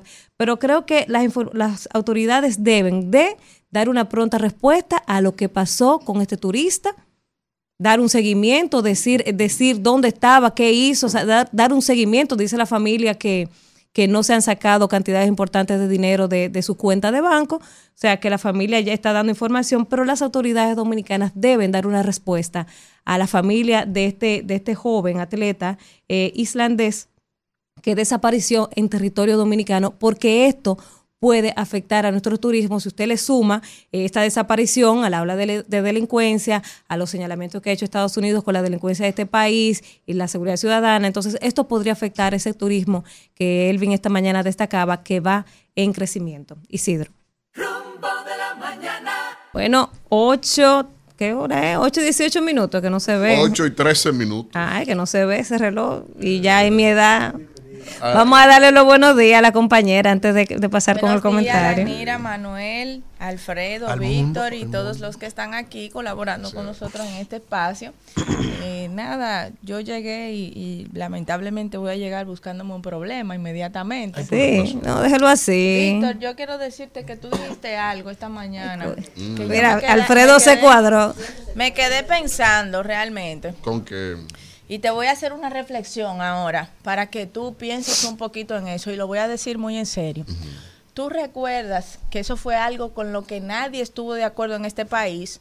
Al menos quienes somos parte del sistema de partidos políticos y lo estuvimos viendo en ese momento desde afuera, que era una situación interna que ustedes tenían en el PLD, cuando Leonel Fernández se enfrentaba en una interna, en, el, en ese proceso icónico que todos recordamos, y que se produjo una llamada a un programa muy popular de este país en el gobierno de la mañana, donde una persona que había incluso cumplido una condena por narcotráfico y que había llegado a un acuerdo, hizo una acusación sobre el tres veces presidente Leonel Fernández Reina. Eso fue algo que todos condenamos, que todos vimos muy mal y que de hecho eso representa gran parte de la enemistad que hoy existe entre esos dos grandes líderes políticos del país, que yo vi esa estrategia muy errada. Entonces, yo quiero hacerte un llamado. Manuel te lo hizo esta mañana. Para uno decir cosas, a veces uno cree que la política y lo personal se puede separar y no es así. El presidente Luis Abinader es presidente de este país. Es verdad que uno cuando está en política tiene que estar expuesto y aguantar de todo. Pero vincular a una persona con el narcotráfico sin tener pruebas, yo creo que eso te resta mucho la calidad de profesional, de académico, de dirigente político que tú eres, no es, no es para, para llegar ahí. Además, lo condenamos todo cuando se le hizo a Leonel Fernández, tres veces presidente de este país, un gran líder, y creo que debemos también nosotros condenarlo cuando se intenta hacer hacia Luis Abinader o hacia cualquier otro dirigente de este país sin pruebas. Si hay pruebas, ok, pero si no hay pruebas, no hay la necesidad. Yo creo que hay muchas cosas buenas, como hacer oposición, cómo posicionarse y la campaña que se pueden llevar a cabo. Ustedes tienen mucha experiencia porque tuvieron mucho tiempo en el gobierno, de manera que solamente quería puntualizarte No, esa parte. yo, confío, yo confío en la tesitura y la buena fe con la que tú me haces esas observaciones, las asumo y eh, pero obviamente que como responsable que soy eh, tengo que precisar lo siguiente un señalamiento así primero no surge de mi persona segundo eh, no lo indalgué y podemos ver el video a Luis Abinader. Dije PRM. Tercero, inclusive esa figura que tú señalas de esa llamada que fue, actuó como dirigente del gobierno de Hipólito Mejía, en la campaña de Hipólito Mejía, y todo lo que tiene que ver con Hipólito Mejía. Lo único que hizo Leonel fue extraditarlo y someterlo y destruirle su andamiaje que tenía hasta su pista de aterrizaje, que se la construyó el gobierno de Hipólito Mejía. En este caso, el PRM tiene el problema, si eso es subjetivo, tú dimes, tú dime. El PRM tiene el problema que tiene amplia dirigencia, inclusive electa, como el caso de él, vinculado a esa actividad de narcotráfico. Y eso es un hecho objetivo que está ahí y por Bien. lo tanto, no, no, perdón. No, no, no, no. No, excúseme usted. No, excúseme usted. Bien, No, no, pero no, no, no. Vamos a cerrar el No, debate, excúseme porque- usted. Es verdad, mala mía, continúe. Excúseme usted. Y tampoco en, en mi tono jamás será en función a tu persona que no lo es. Pero sino en la contundencia de lo que tengo que reiterar con respecto a eso. Y ese partido tiene un inconveniente muy grave que es alineado en muchos informes como lo que pasó en Honduras. Y ese caso de este diputado, la vergüenza mayor es que él haya tenido el privilegio de renunciar.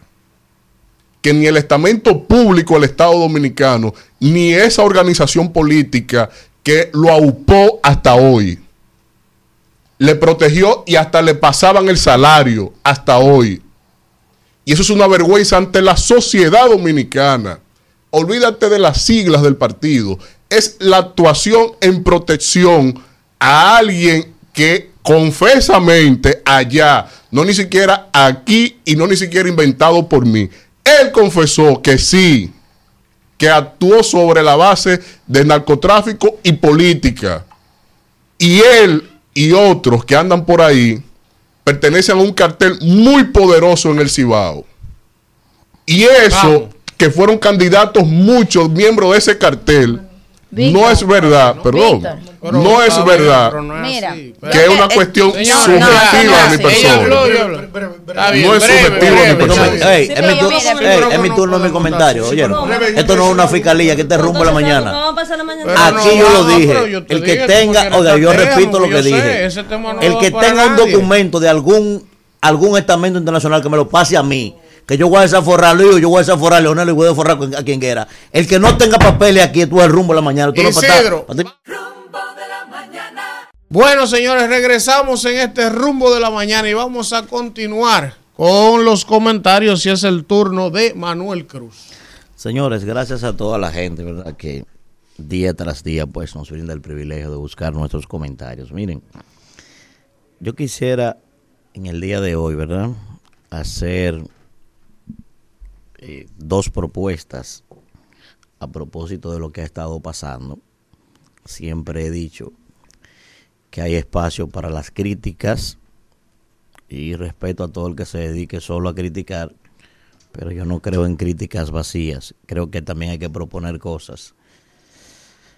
Miren, yo tengo algunas convicciones sobre el ejercicio del poder que pudieran inclusive parecer excluyentes. He dicho que creo en la sofocracia y evidentemente que eso choca con la expresión latus sensu de la democracia que permite que cualquier persona solo por haber arribado al umbral de una edad específica pueda ser presidente de la República. Yo no creo en eso. Yo creo que para usted ser presidente de la República de cualquier país en el mundo tiene que tener ciertas características.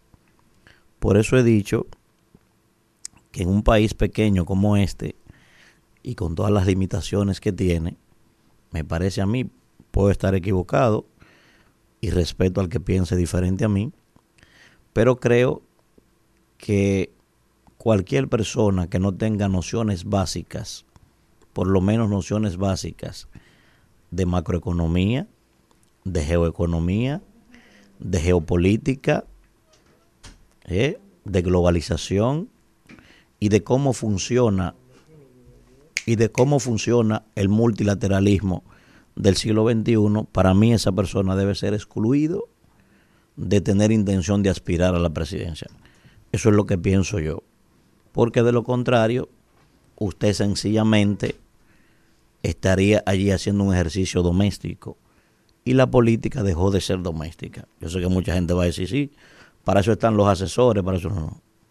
Al final el que sabe algo del poder sabe perfectamente que en el ejercicio del poder en los países pobres, regularmente el desarrollo de políticas públicas, en un porcentaje importante, sale de la cabeza y la visión que tenga ese presidente, independientemente de los asesores que haya. Por eso esa visión la tengo. ¿A qué viene esto? Bueno, viene precisamente cuando usted se lee, por ejemplo, lo he comenzado a leer el último libro de el gran Henry Kissinger, liderazgo. Kissinger establece que los líderes, su ejercicio versan en dos direcciones. Primero, entre el pasado y el futuro, y segundo, entre los valores perdurables y las inquietudes que tiene la gente que ellos están liderando. Básicamente en eso eh, se desarrolla un liderazgo. Pero ¿qué pasa? ¿Cuál es el primer reto de un líder? Bueno, el primer reto de un líder es el análisis. El análisis parte de un estudio realista de tu historia, de tu cultura y sobre todo de tus capacidades como Estado. Cuando entonces hablo de ese estudio, de ese análisis de tus capacidades, es donde quiero hacer una propuesta. Miren, a propósito de lo que ha pasado, señores, en este momento, que es un hecho histórico, ¿eh? República Dominicana, y es bueno que ojalá que los líderes que me estén escuchando, la gente que tenga intención de ser presidente de la República en este país, sea hoy, sea mañana, sea en dos años, en diez, es bueno que entienda esto. República Dominicana tiene lo que decía Haushofer, una concepción determinista de su historia. Porque República Dominicana comparte una pequeña isla con otros ciudadanos que antes tenían un Estado y que hoy ya no tienen nada. Ahí hay un conglomerado social, que lo he dicho, eso es lo más parecido a la Somalia del Caribe, es como yo lo he bautizado. Entonces, esa situación se convierte en un problema existencial. Eso no tiene absolutamente nada que ver con una coyuntura. Si ustedes empiezan a hurgar en la historia, ustedes se van a dar cuenta que República Dominicana y eso que se hace llamar República de Haití tienen una relación indisoluble de diferentes conflictos. Y esos conflictos se van a, perpetuar por los siglos de los siglos. Nosotros vamos a seguir teniendo situaciones con ellos, per secula seculorum. Entonces, ante ese problema existencial, como yo lo he descrito, pienso que llegó el momento de que República Dominicana tome medidas. ¿Eh? Primero, es hora de que los dominicanos entiendan que ya no existe un problema sociológico entre haitianos y dominicanos, que ya no existe un problema histórico entre haitianos y dominicanos. Ese análisis del que yo hablaba, realista, implica que hay que aceptar, señores, que tenemos una situación de carácter geopolítico y que además de que la tenemos, se va a mantener, tenemos que convivir con esa realidad. Y si tenemos que convivir con esa realidad, hay que prepararse para el futuro. Entonces, ¿qué propongo? Miren, estamos en pleno auge y explosión de lo que llamaba Joseph Ney la era del poder blando. Y después del advenimiento de la tecnología, estamos en la era del poder inteligente.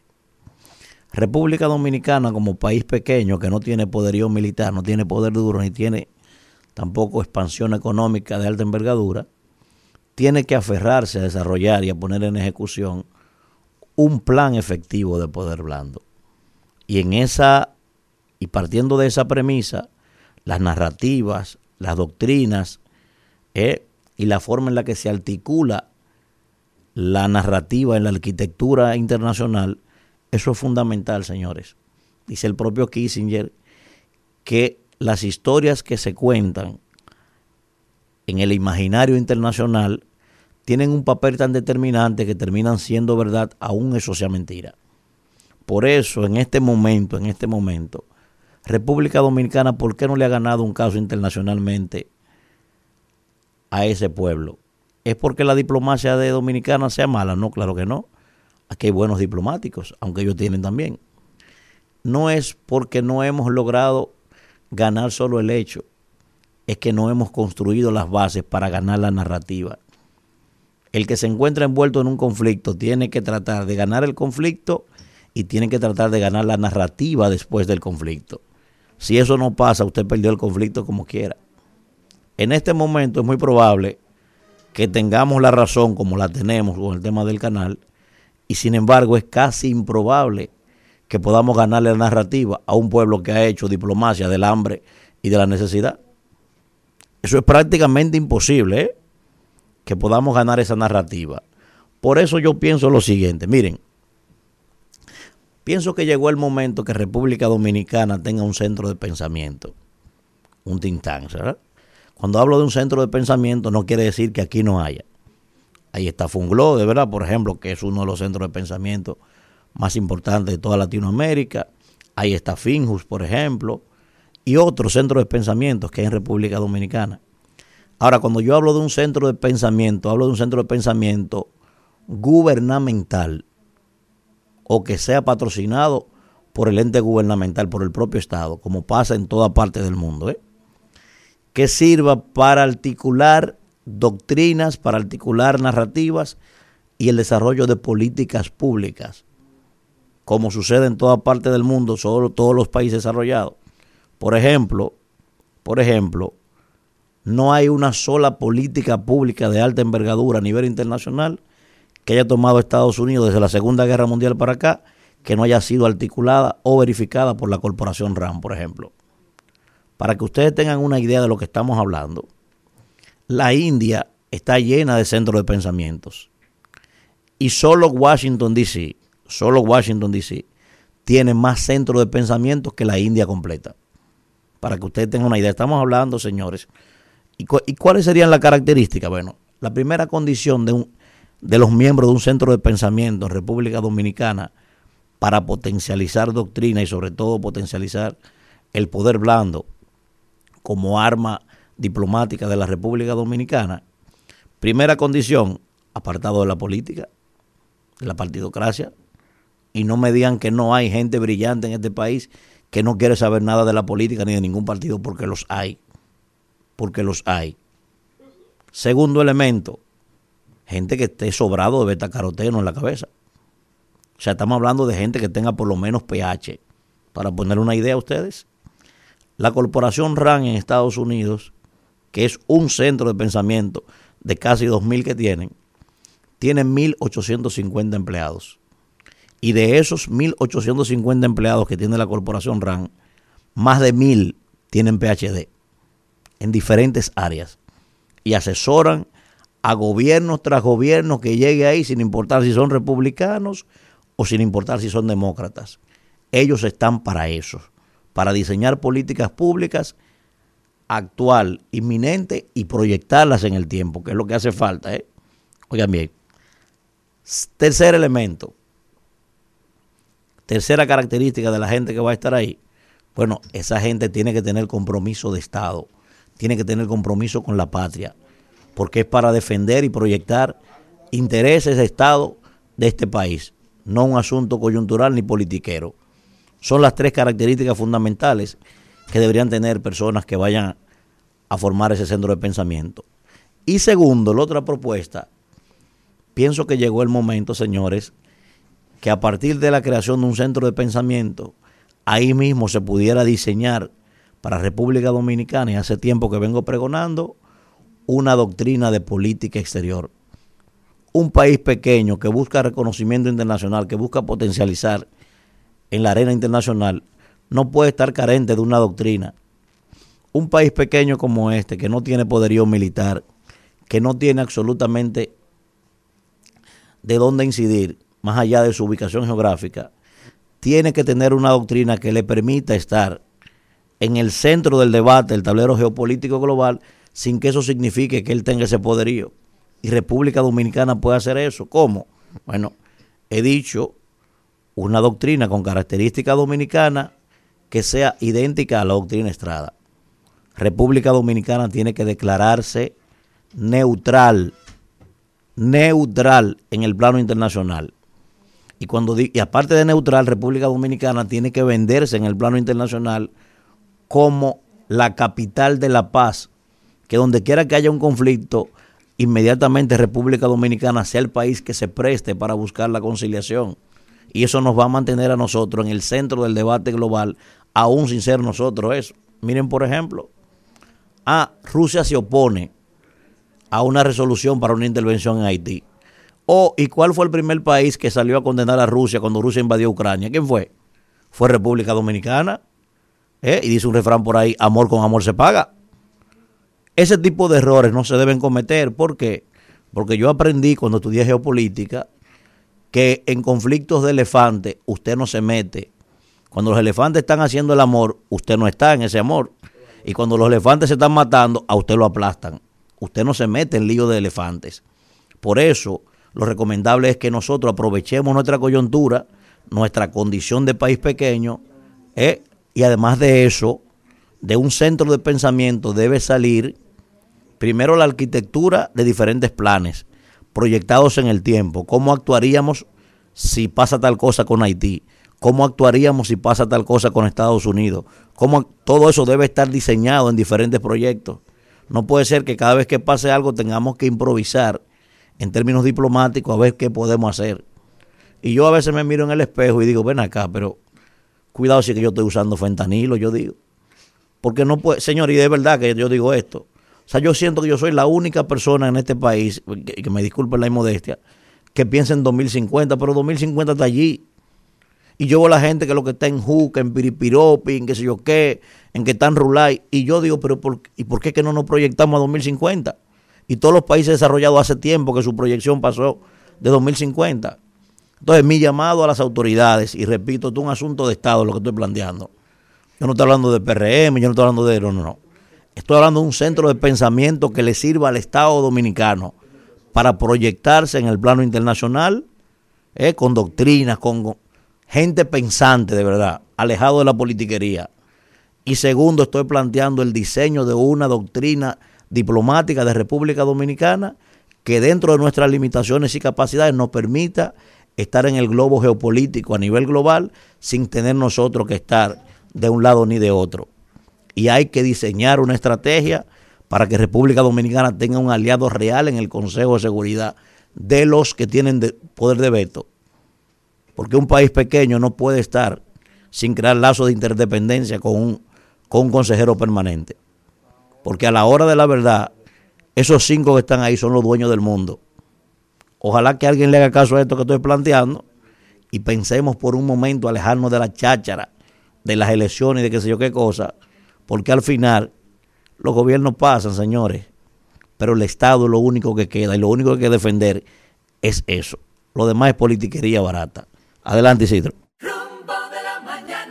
Bueno, regresamos, regresamos en este rumbo de la mañana. Estamos aquí en vivo cuando son, ¿verdad? Ya las 8 y 39 minutos de la mañana. Y vamos a conversar con Manuel Escaño, presidente de la Asociación de Productores de Huevo, Aso Huevo. Qué bueno. Buenos días, don Manuel. Bienvenido al rumbo de la mañana. Buenos días para todos los productores de tan importante programa y buenos días también a todos los oyentes.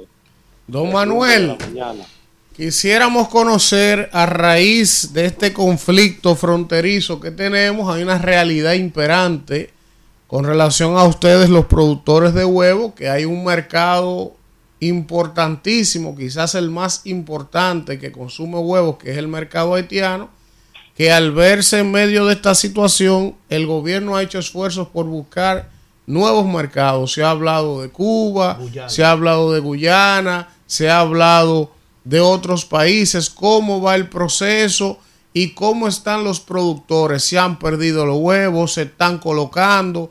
¿Cuál es la realidad del sector en este momento con la situación fronteriza? Cuando se tomó esta medida, timo que la consecuencia económica son el-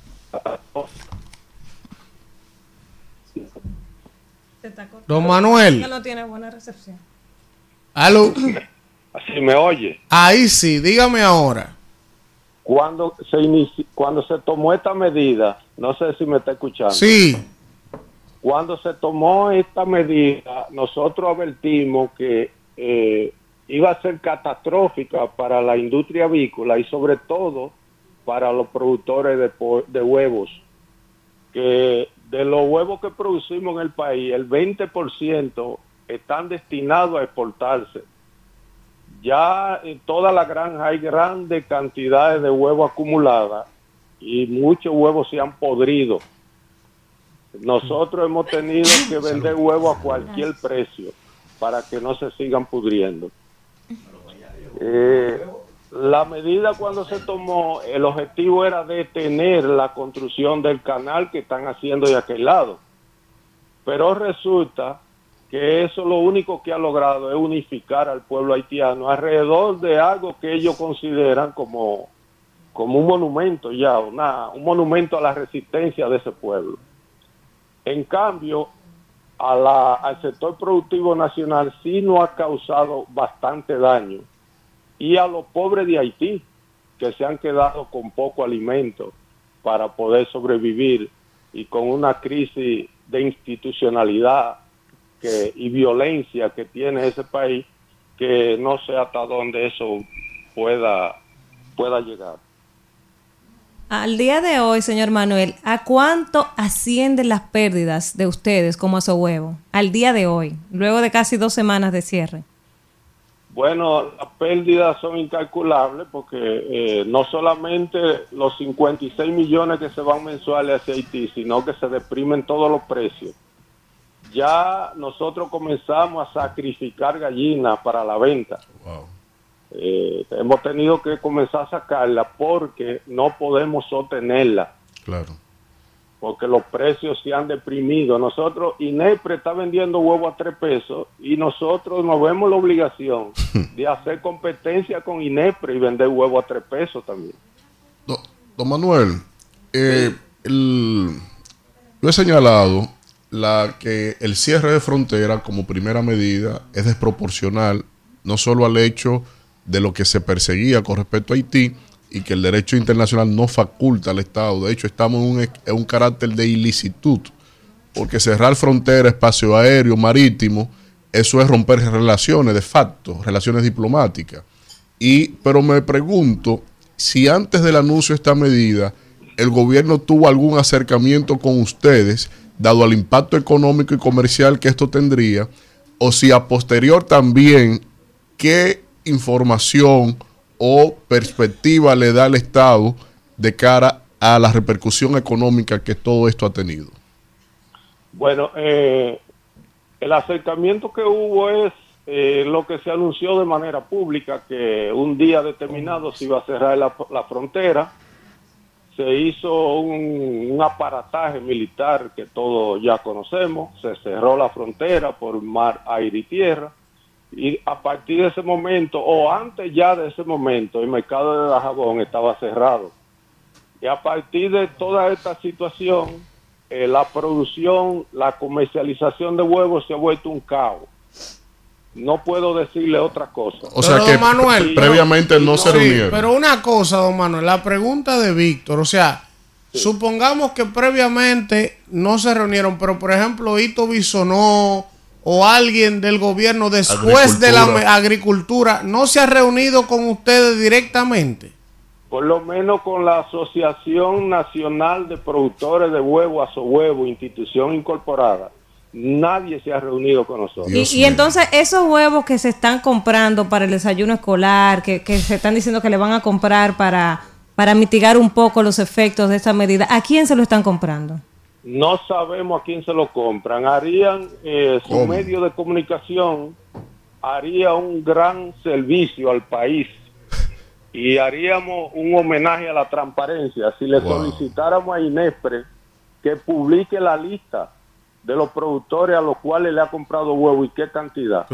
Y, y podrían ustedes llevarse muchas sorpresas. No, pero vamos a llamar a Inepre. Yo le dije que tú Yes, vamos a llamar a Inepre ahora mismo. Y dígale por qué estamos llamando, porque esto, esto es una Un primicia. derecho a réplica también. No, acá hay un problema. No, vamos a ver. Porque- porque- una pregunta por casualidad, don Manuel. ¿Cuántas asociaciones de huevos hay en el país? Además de ustedes, ¿hay otras? Sí, hay tres asociaciones de productores de huevos. Y entre ustedes, ¿qué, qué se, qué han tratado? ¿Se han reunido entre ustedes? ¿Han evaluado la situación? No, no, eh, es posible que a una de esas asociaciones se le esté comprando. Y cosas que nosotros vemos ¿Cuántos miembros tiene la suya? La de nosotros, la Asociación Nacional de Productores de Huevo Incorporada, que creo que es la única incorporada, Sí. Eh, tiene 250 productores de huevo. Lo único es que son los más pequeños y los medianos que están en a su huevo. Los grandes no están ahí.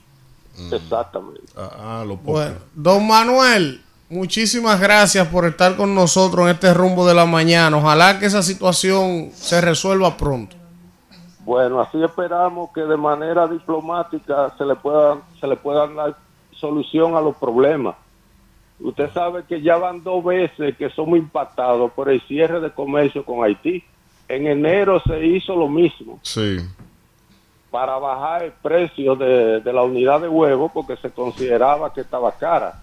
Y ahora nuevamente nos están golpeando con esta medida que va a llevar a la quiebra a muchos productores. Don Manuel, ¿usted me puede confirmar brevemente ahí un dato? La antes de esta situación de lo del canal, el gobierno, sobre todo en Dajabón, había cerrado de manera eh, unilateral el mercado de manera sistemática. Sí, en Dajabón, el conflicto era ahí en Dajabón, ya el mercado estaba cerrado cuando se cerraron todos los, los mercados. Y el ministro de Defensa había estado ahí presente. Sí, sí, porque es que ya cada vez que hay un conflicto no se puede inventar con el mercado. Van a seguir habiendo conflictos. Somos países vecinos y necesariamente ninguno de los dos nos vamos a mudar. Lo que hay que respetar es la soberanía de cada pueblo. Bueno, gracias, gracias al señor Manuel Escaño, que bueno, ha hablado muy claro. Vamos a tratar de conseguir, ¿verdad?, una reacción del INESPRE eh, para ver, eh, evidentemente, él plantea que hay tres asociaciones de productores de huevo en el país. Él dice que la de ellos es la que agrupa a los productores pequeños y medianos. Hay que ver cuál es el criterio que tiene Inespro, porque yo entiendo que el criterio equitativo debería de ser, ok, comprarle los huevos a los grandes, pero también a los medianos y a los chiquitos, en partidas iguales, 33%, 33, 33, debería ser lo lógico, pero vamos a esperar, ver si conseguimos una reacción de Inespro, porque la verdad que esto es una situación para ellos, uno poniéndose en el lugar de ellos, desesperante.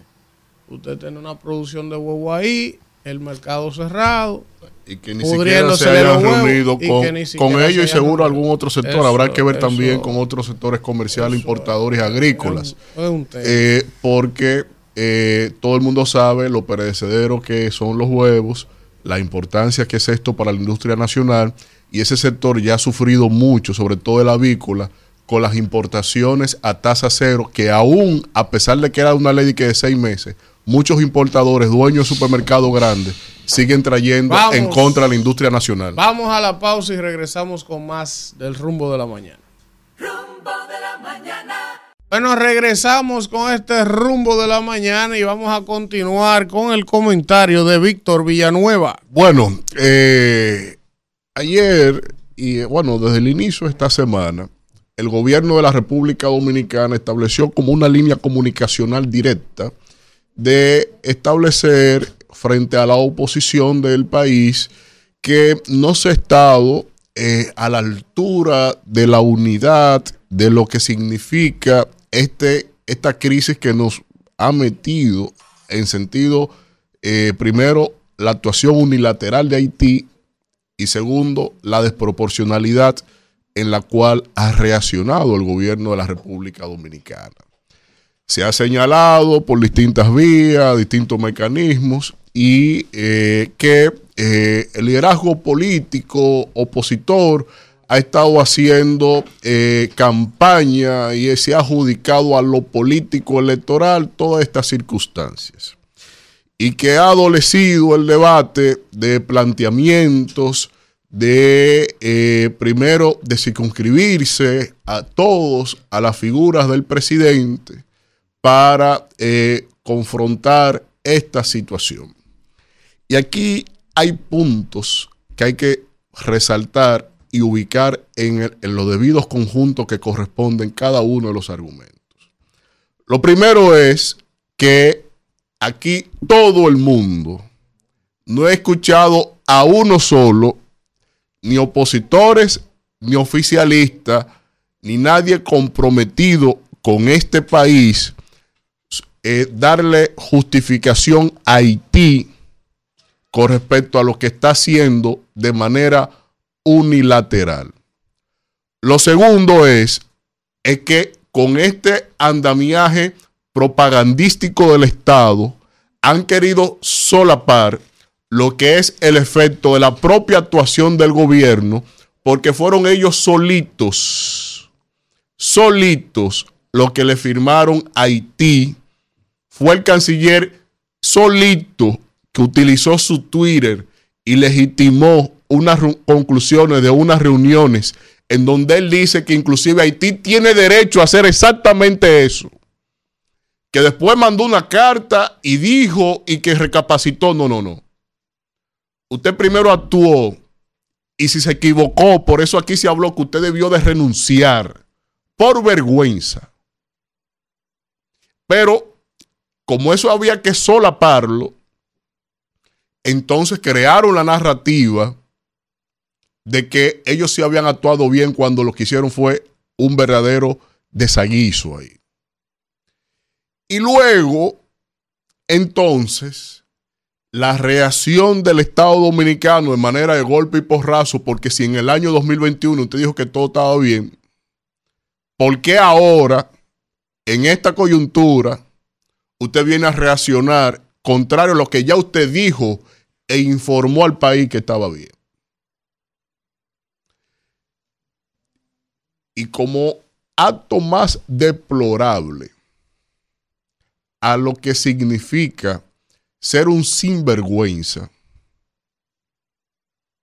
de venir a indagarle entonces la responsabilidad a otros, a terceros, usted viene y crea esta analogía con un conjunto de papagayos pagados para decir que es la oposición la que no está a la altura de lo que se está planteando aquí. Ponme el video, Kelvin. Con audio. Póngame el video para que me ve, para que ustedes vean lo que es una respuesta de Estado a esta circunstancia que está atravesando la República Dominicana. ¿Está listo? Play.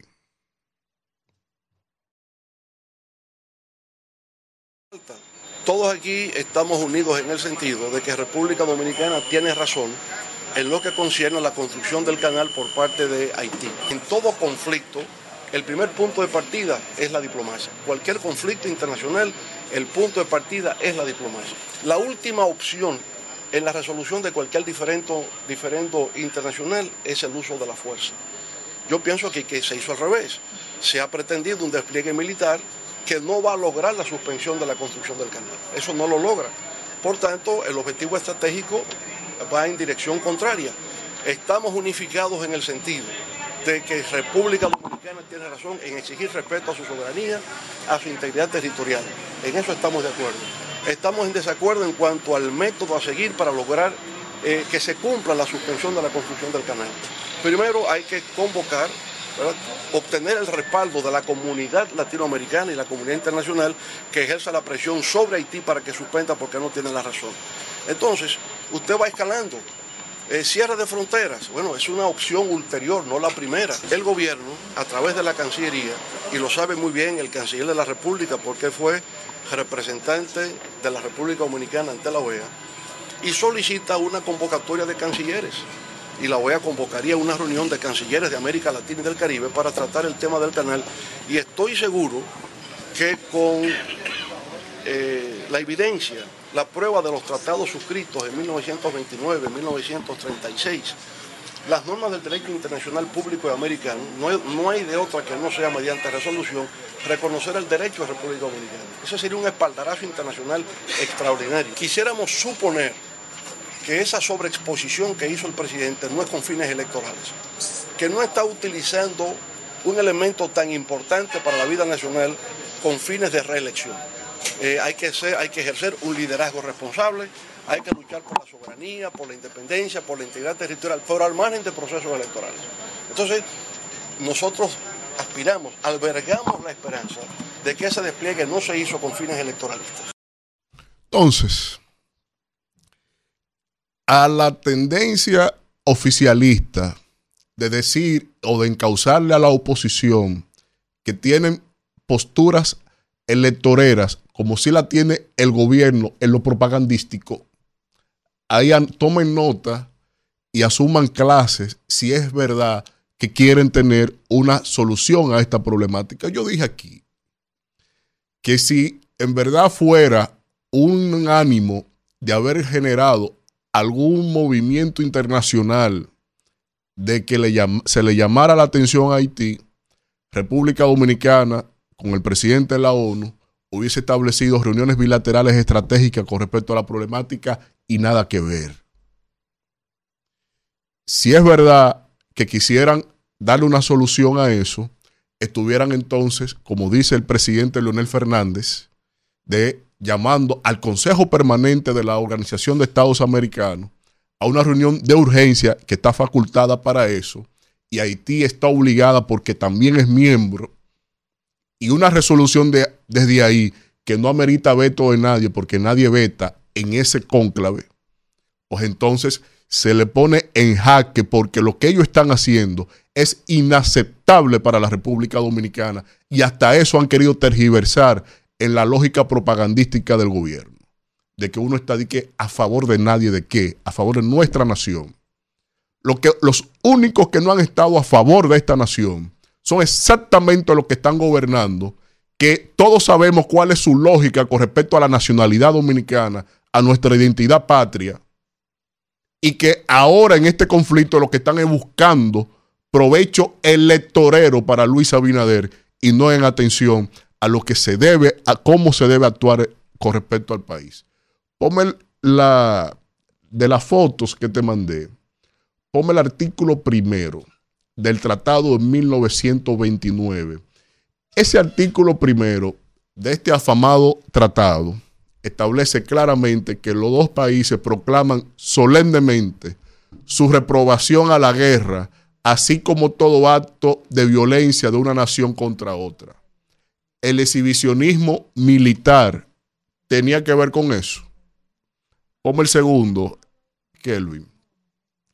En el segundo artículo que presento, que es el artículo 3, ahí se establece un mecanismo de arbitraje para los diferendos entre ambos países con respecto a la aplicación o interpretación de ese tratado.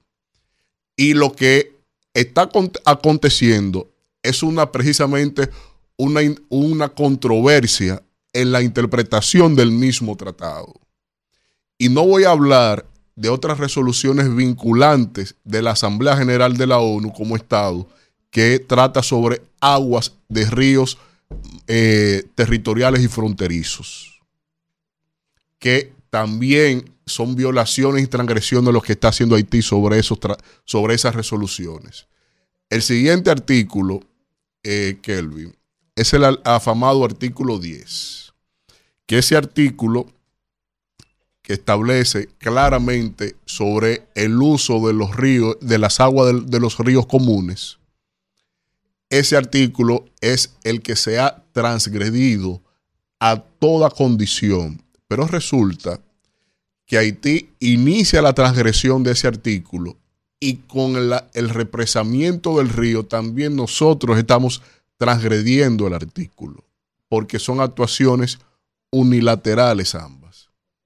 Y sobre esa base entonces, es que aquí, es que aquí hay que promover que, como dice el tratado en su artículo 3, si aquí se, en verdad quisiera tener una solución de Estado, no solo a la OEA, como dice Leonel Fernández, sino también irnos a constituir a una corte arbitral donde el propio tratado dice, ellos nombrarán dos jueces, nosotros nombraremos dos jueces, y dentro de los cuatro jueces elegirán a uno que lo presidirá un quinto y desde ahí se interpretará. Y como la razón está en República Dominicana, obviamente que no hay otro resultado que no sea ganancioso. Pero, sin embargo, a propósito del Estatuto de Roma de Derecho Penal Internacional, donde en su artículo quinto establece un conjunto de tipificaciones de crímenes contra la humanidad, las medidas que se han tomado por parte de República Dominicana frente a un pueblo hambriento están tipificados y sobre todo desglosados en la resolución 3314. Se ha establecido que esos son crímenes de agresión, porque la alimentación es un derecho fundamental, señor presidente. Y hay que evitarse que adicionalmente o como reacción de la diplomacia haitiana, ahora también se nos acuse de crímenes de agresión interpretando el Estatuto de Roma que nos es vinculante como país. Por eso, ayer dije, hay que dar un frenazo a esta situación, pero se entiende claramente que lo que se busca es, es que, como ustedes han enarbolado, que todo el país se una sobre su figura, pero ustedes quieren que se le aplaudan los tollos en los cuales nos han metido con este tema.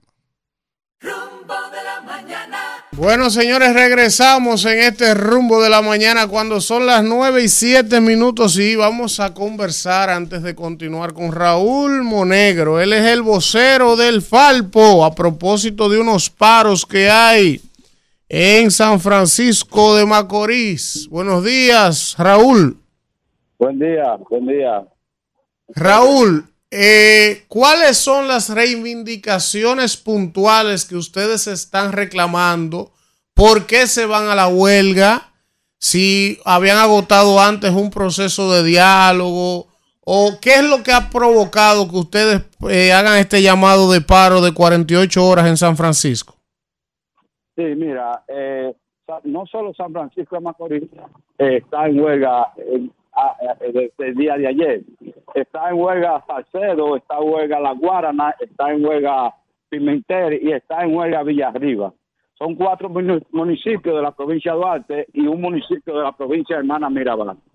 Las razones de este paro y la justificación y el éxito que ha tenido es la actitud que ha mantenido las autoridades del gobierno con eh, el pueblo, contra el pueblo. No ha querido resolver los problemas que están planteados de calles, aceras, contenes, de, de sistema cloacal, de aguas, de hospitales, de Plaza de la Cultura, en fin, son un sinnúmero y demandas que son similares en cada uno de esos pueblos. En ese sentido, hemos eh, agotado todo un proceso, tenemos más de un mes y 15 días que anunciamos el movimiento huelgario, previo a este movimiento hemos hecho vigilia, piquete, marcha, eh, mechonada, tratando de sensibilizar a las autoridades que tengan todo el tiempo para resolver o para buscarle soluciones a los problemas. En ese sentido, el pueblo eh, se ha empoderado y en el día de ayer paralizaron cada uno de esos municipios todas sus labores, que en el día de hoy continúa con la misma firmeza que inició en el día de ayer. Ahora bien, nosotros decimos que el pueblo está haciendo lo correcto, que el pueblo eh, se ha empoderado y el pueblo está ejerciendo un derecho que le asiste constitucionalmente, que los que están de parte del pueblo son las autoridades del gobierno de Luis Abinader y el PRM, que los que están mal son ellos, porque el pueblo ha dado una muestra de rechazo a esa actitud y le ha dicho que no está conforme como han manejado la situación en, esta, en estos municipios que están totalmente abandonados y sin obras que vengan a traer desarrollo. Raúl, ustedes, ustedes se reunieron con alguien, el gobernador, senador, alguna autoridad en estos días previo a la huelga, tratando de buscar un entendimiento. Sí, nosotros el lunes de la semana pasada nos reunimos con, a- a- con la gobernadora y autoridades regionales, pero el jueves nos- ellos plantearon que querían un, compás de espera. El jueves nos reunimos con el sector comercio, el sector empresarial, el director de la Policía Nacional, el director del INDRI, Olmedo Cava, y los directores regionales y algunos viceministros que arribaron a esta ciudad. Y no plantearon nada concreto, ningún inicio, ningún de ninguna de las obras, ni soluciones.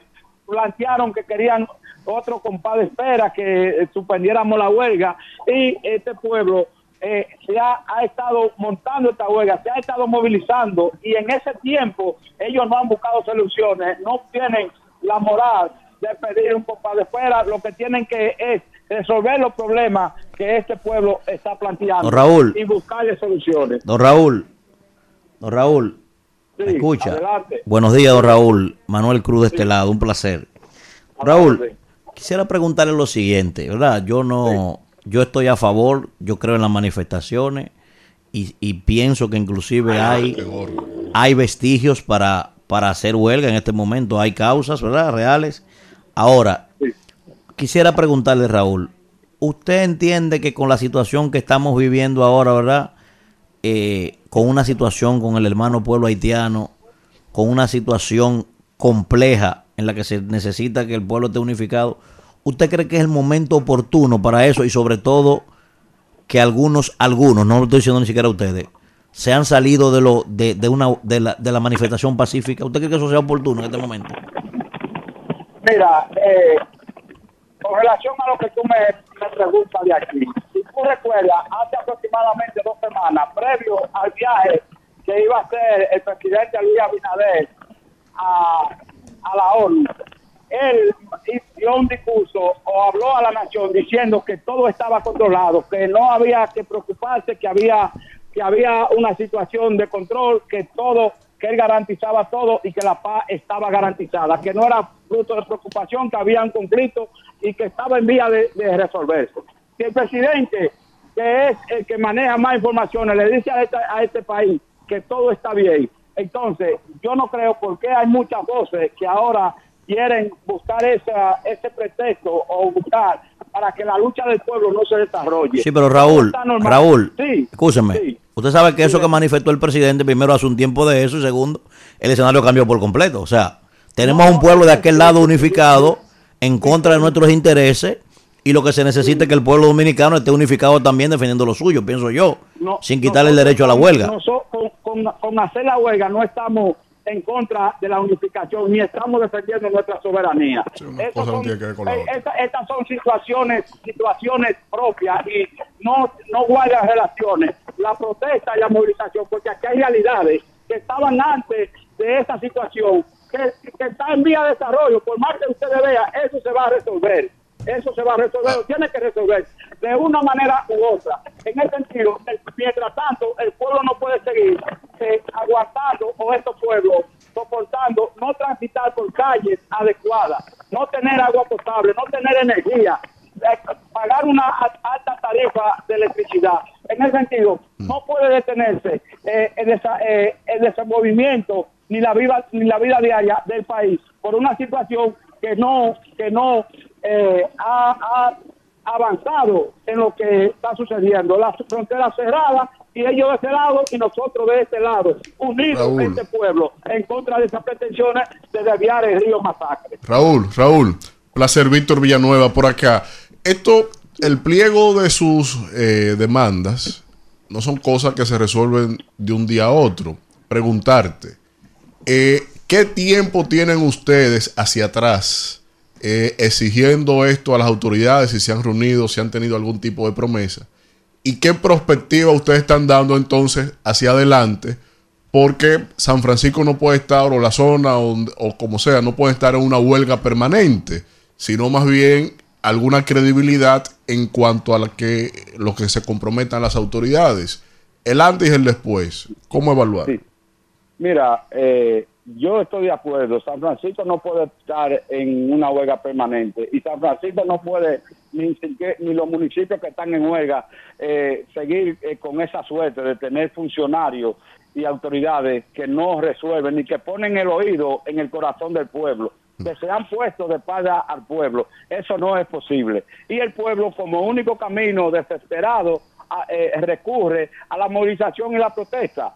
Nosotros nos hemos reunido en sin- un sinnúmero de, de, de veces con las autoridades en otro llamado pasado, incluso hasta el obispo de la diócesis de San Francisco de Macorís fue mediador y nos comprometimos a hacer eh, cada un mes una, rea- una reunión o un diálogo para ir evaluando a lo que ellos le iban dando salida. Y así que la paz y dejar ya todos esos procesos y, no se hizo un diálogo, nos llamó el obispo y nos dijo, ellos no pueden participar en esto, pero más nunca nos convocaron, nunca más volvieron a sentarse en, la mesa del diálogo. En el sentido es que se produce la huelga, las huelgas no son por hacer, Raúl. por huelga. Ahora hay que ver qué ha, qué ha originado esa huelga, los incumplimientos, el abandono, la actitud de indiferencia que muestran, de que nada más se acuerdan de los diálogos cuando hay un llamado previo, la víspera de- del llamado pre- eh, de la huelga, y no buscan el diálogo ni buscan soluciones cuando no hay movimiento. Tienen Raúl. todo el tiempo para, para, para buscar soluciones. Raúl, finalmente, Raúl, eh, vi un amplio contingente policial militar de los SUA desplegado en la zona. ¿Ha habido algún herido, algún conflicto mayor? Un calentamiento el día anterior.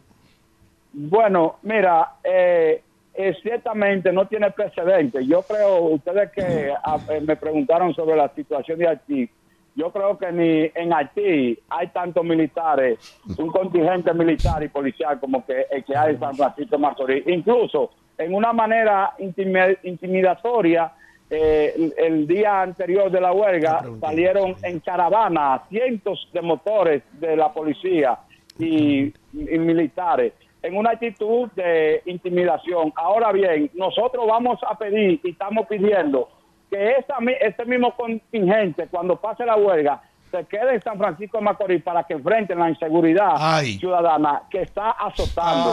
Porque hemos visto que en estos dos días no se ha originado ni un atraco, no se ha visto nada, nada, si- ninguna situación eh, Ay, Dios de- de- mío. delictiva. Entonces nosotros vamos a exigir eso, Ay. que aquí esos militares se queden. Ay. Está- está Raúl, la, seguridad se puede garantizar si hay voluntad. La- Raúl aguante. que se quede. Raúl, respete, Raúl, qué lengua Raúl tú tienes.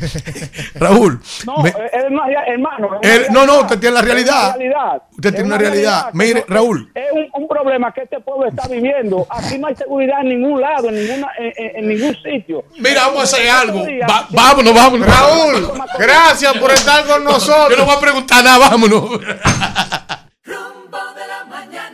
Regresamos en este rumbo de la mañana y vamos a continuar con los comentarios y es el turno de Kimberly Taveras. Sí, antes de iniciar con mi comentario principal, yo quiero eh, felicitar esto que, que aconteció ayer en la Cámara de Diputados, donde se aprobó el proyecto de ley que administra los bienes incautados. Y quiero hacerlo porque de cierta forma antes había muchas quejas de que no podía ser juez y parte el Ministerio Público de incautar los bienes y también administrarlo. Y ha- habían incluso muchos casos donde se eh, incautaban bienes con un proceso y luego se demostraba que esa persona era inocente y que quien había hecho el proceso solamente le interesaba manejar esos bienes de esa persona en cuestión. Y esto representaba un peligro por el manejo de esos bienes. Entonces ahora el Poder Ejecutivo sometió un proyecto que es una complementación de la ley de extinción de dominio aprobada también en este gobierno que busca la creación de un instituto para el manejo de los bienes incautados. El instituto se llamaría Instituto Nacional de Custodia y Administración de Bienes Incautados, Decomisados y en Extinción de Dominios, Incavide, con autonomía y personalidad jurídica y sería manejado por el Ministerio de Hacienda. Yo, yo veo muy bien esto, creo que complementa de manera estratégica la aprobación también de la ley de extinción de dominio y que se esté regulando en el país, mm, que de manera que en cinco o seis años podamos ver los frutos de toda este de todo este fortalecimiento institucional que se está haciendo alrededor de esta ley y que solamente se podrán hacer cuando haya una sentencia definitiva, lo cual es muy importante porque el tratamiento que se le debe dar a una persona que está siendo procesada no es el mismo que se le debe dar al que ya ha sido condenado y a sus bienes tampoco. Yo quiero que ustedes sepan que había muchos de esos edificios que se deterioraban, que eh, tenían ellos entonces que asumir el mantenimiento, mientras tanto vehículos también que eran eh, manejados y asignados porque lo asignaban, lo usaban y eh, se deterioraban totalmente. Cuando el caso venía a terminar, que le devolvían su bien a quienes se lo devolvían, porque a mucha gente incluso no se le devolvía, pues ya el ciudadano había quedado con el daño hecho del deterioro de, la propiedad que no la podía usar y que sí la estaba usando otra persona. Incluso eh, cuando es un apartamento, tiene que pagar el mantenimiento, el uso de las áreas comunes y no había procedimientos para eso. Qué bueno que se, se esté complementando la ley de extinción de dominio con esta ley que crea este Instituto para el Manejo de los Bienes Incautados. Quien está sustentando el proyecto, quien lo sustentó en la Cámara Baja, fue Tobías Crespo de la Fuerza del Pueblo y ahora eso va al Senado donde de seguro que también va a ser aprobado rápidamente. Bien, ahora sí. Eh, ustedes saben que hoy es Día del Turismo y que el presidente incluso estuvo en La Romana y en otros lugares del país se le, eh, inaugurando obras que se hicieron, incluso hay una eh, portada, hay una sobreportada en uno de los medios de comunicación tradicional, medios escritos, donde se destaca un antes y un después de esa obra eh, construida en, La Romana, ¿verdad? En un, en un, en un muellecito, en un mirador que estaba bulevar, que estaba abandonado y pues se construyó. Y ciertamente nosotros que hacemos turismo interno y que andamos en, muchos lugares del país, nos hemos dado cuenta que es importante lo que se ha hecho con Pedernales, el, el master plan y donde no hay nada que se comience y que se tenga una planificación a largo plazo. Pero hay destinos turísticos que ya hay una población cautiva que creo que necesitan poca inversión, como lo es la terrena, que vi que el Ministerio, el Ministerio de Turismo está haciendo una inversión ahí en el área que se quemó, pero ahí hay muchísimos lugares donde se pueden hacer inversiones pequeñas y que pueden desarrollarse que no necesitan crear un público, porque ya hay un público de hecho cautivo. Y así muchos lugares del país, si lo visitamos uno por uno, vemos que ya tienen visitantes fijos y que no el gobierno no ha invertido prácticamente nada, que con pocos recursos se pudieran crear destinos turísticos que fortalezcan esa diversificación turística que el ministro de Turismo David Collado ha dicho que se necesita en el país. ¿Y por qué necesitamos hacer esa eh, crear la diversidad de destinos turísticos y aprovechar lo que tenemos, sobre todo en temas culturales, en, el turismo de salud, en el turismo también, en el ecoturismo y todo esto, porque tenemos una gran realidad, que es el sargazo y otros factores que van a hacer que el turismo de playa, que es el que ha caracterizado nuestro país, cada año vaya disminuyendo. Entonces debemos ir focalizando ese turismo que tenemos hacia otros tipos de intereses nacionales, como es la zona colonial, que está hermosísima y que cada día se va fortaleciendo y que esperamos que en algún momento la calle El Conde, como hemos dicho incansables eh, veces aquí, pues se pueda eh, reestructurar. También hablar un poquito, complementando eso mismo, del tema del sargazo, que se anunció aquí en, el, en la celebración del 51 aniversario del Instituto Tecnológico de Santo Domingo, INTEC, a través de su rector, de el señor Julio Sánchez, de que el proyecto ya lleva tres meses detenidos. En la red universitaria de Sargazo, que es la que está llevando a cabo estos procesos de investigación científica para poder arrojar luz sobre qué podríamos eh, aprovechar, qué podríamos hacer con el sargazo, sobre todo el aprovechamiento industrial, que las empresas están muy interesadas y que se creen los incentivos necesarios. Pues se había ofrecido de parte del gobierno un millón de dólares para iniciar estas investigaciones científicas que realmente son muy importantes, porque eh, como país solemos actuar sobre las situaciones cuando la tenemos encima. A veces cuando yo hablo de ese tema aquí, siempre viene Víctor y, los demás, ah, el sargazo. Bueno, tal vez a ustedes eso no le, sea de gran importancia, pero ustedes pueden estar seguros que todas las familias que viven del turismo en todas las costas que afecta y también los hoteleros que tienen que gastar millones y millones limpiando la costa y sobre todo que eso afecta al turismo dominicano, que ahora mismo es una de las principales actividades económicas del país, pues sí les interesa. Entonces por eso yo quiero hacer un llamado de que eh, nos pongamos en serio con esto. Y esa red universitaria de Sargazo, que está integrada por una gran cantidad de universidades prestigiosas del país y que se creó un debate nacional y que en cierto momento eso ocupó la opinión pública por varias semanas, que no se quede ahí y que no esperamos que llegue una gran cantidad de sargazo de nuevo para poder tener esa conversación, igual que las tormentas eléctricas que hemos visto en aumento. Yo quiero decir hablando hoy también sobre el mismo tema de turismo, ya que hoy celebramos eh, el Día del Turismo y el, gran avance que hemos tenido del turismo en el país, porque si algo se le puede eh, decir a este gobierno que ha hecho bien, ha sido el tema del turismo. A mí me parece que ese es el buque insignia de este gobierno, la revolución turística que ha tenido. Entonces, ahí mismo eh, decirles que en la zona colonial y en algunos lugares se hizo un buen trabajo metiendo el cableado que se ve por encima, por debajo de la tierra soterrado, bien organizadito. Cuando usted va ahora y usted iba antes, usted ve un antes y un después y usted dice, pero esto se ve impecable. ¿Y cómo es que se puede apreciar esto? Es por eso.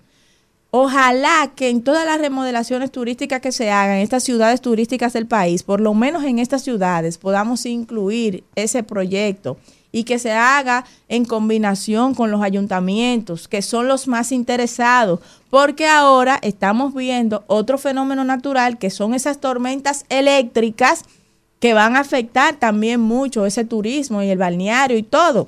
Entonces, las principales ciudades del país, sobre todo las ciudades turísticas que estamos recibiendo 10 millones, que, es el objetivo, ¿verdad? Casi la misma población dominicana, tenemos que ocuparnos de ello y hacer una planificación estratégica en torno a eso para seguir fortaleciendo el turismo dominicano. Gracias, Jesse e Isidro.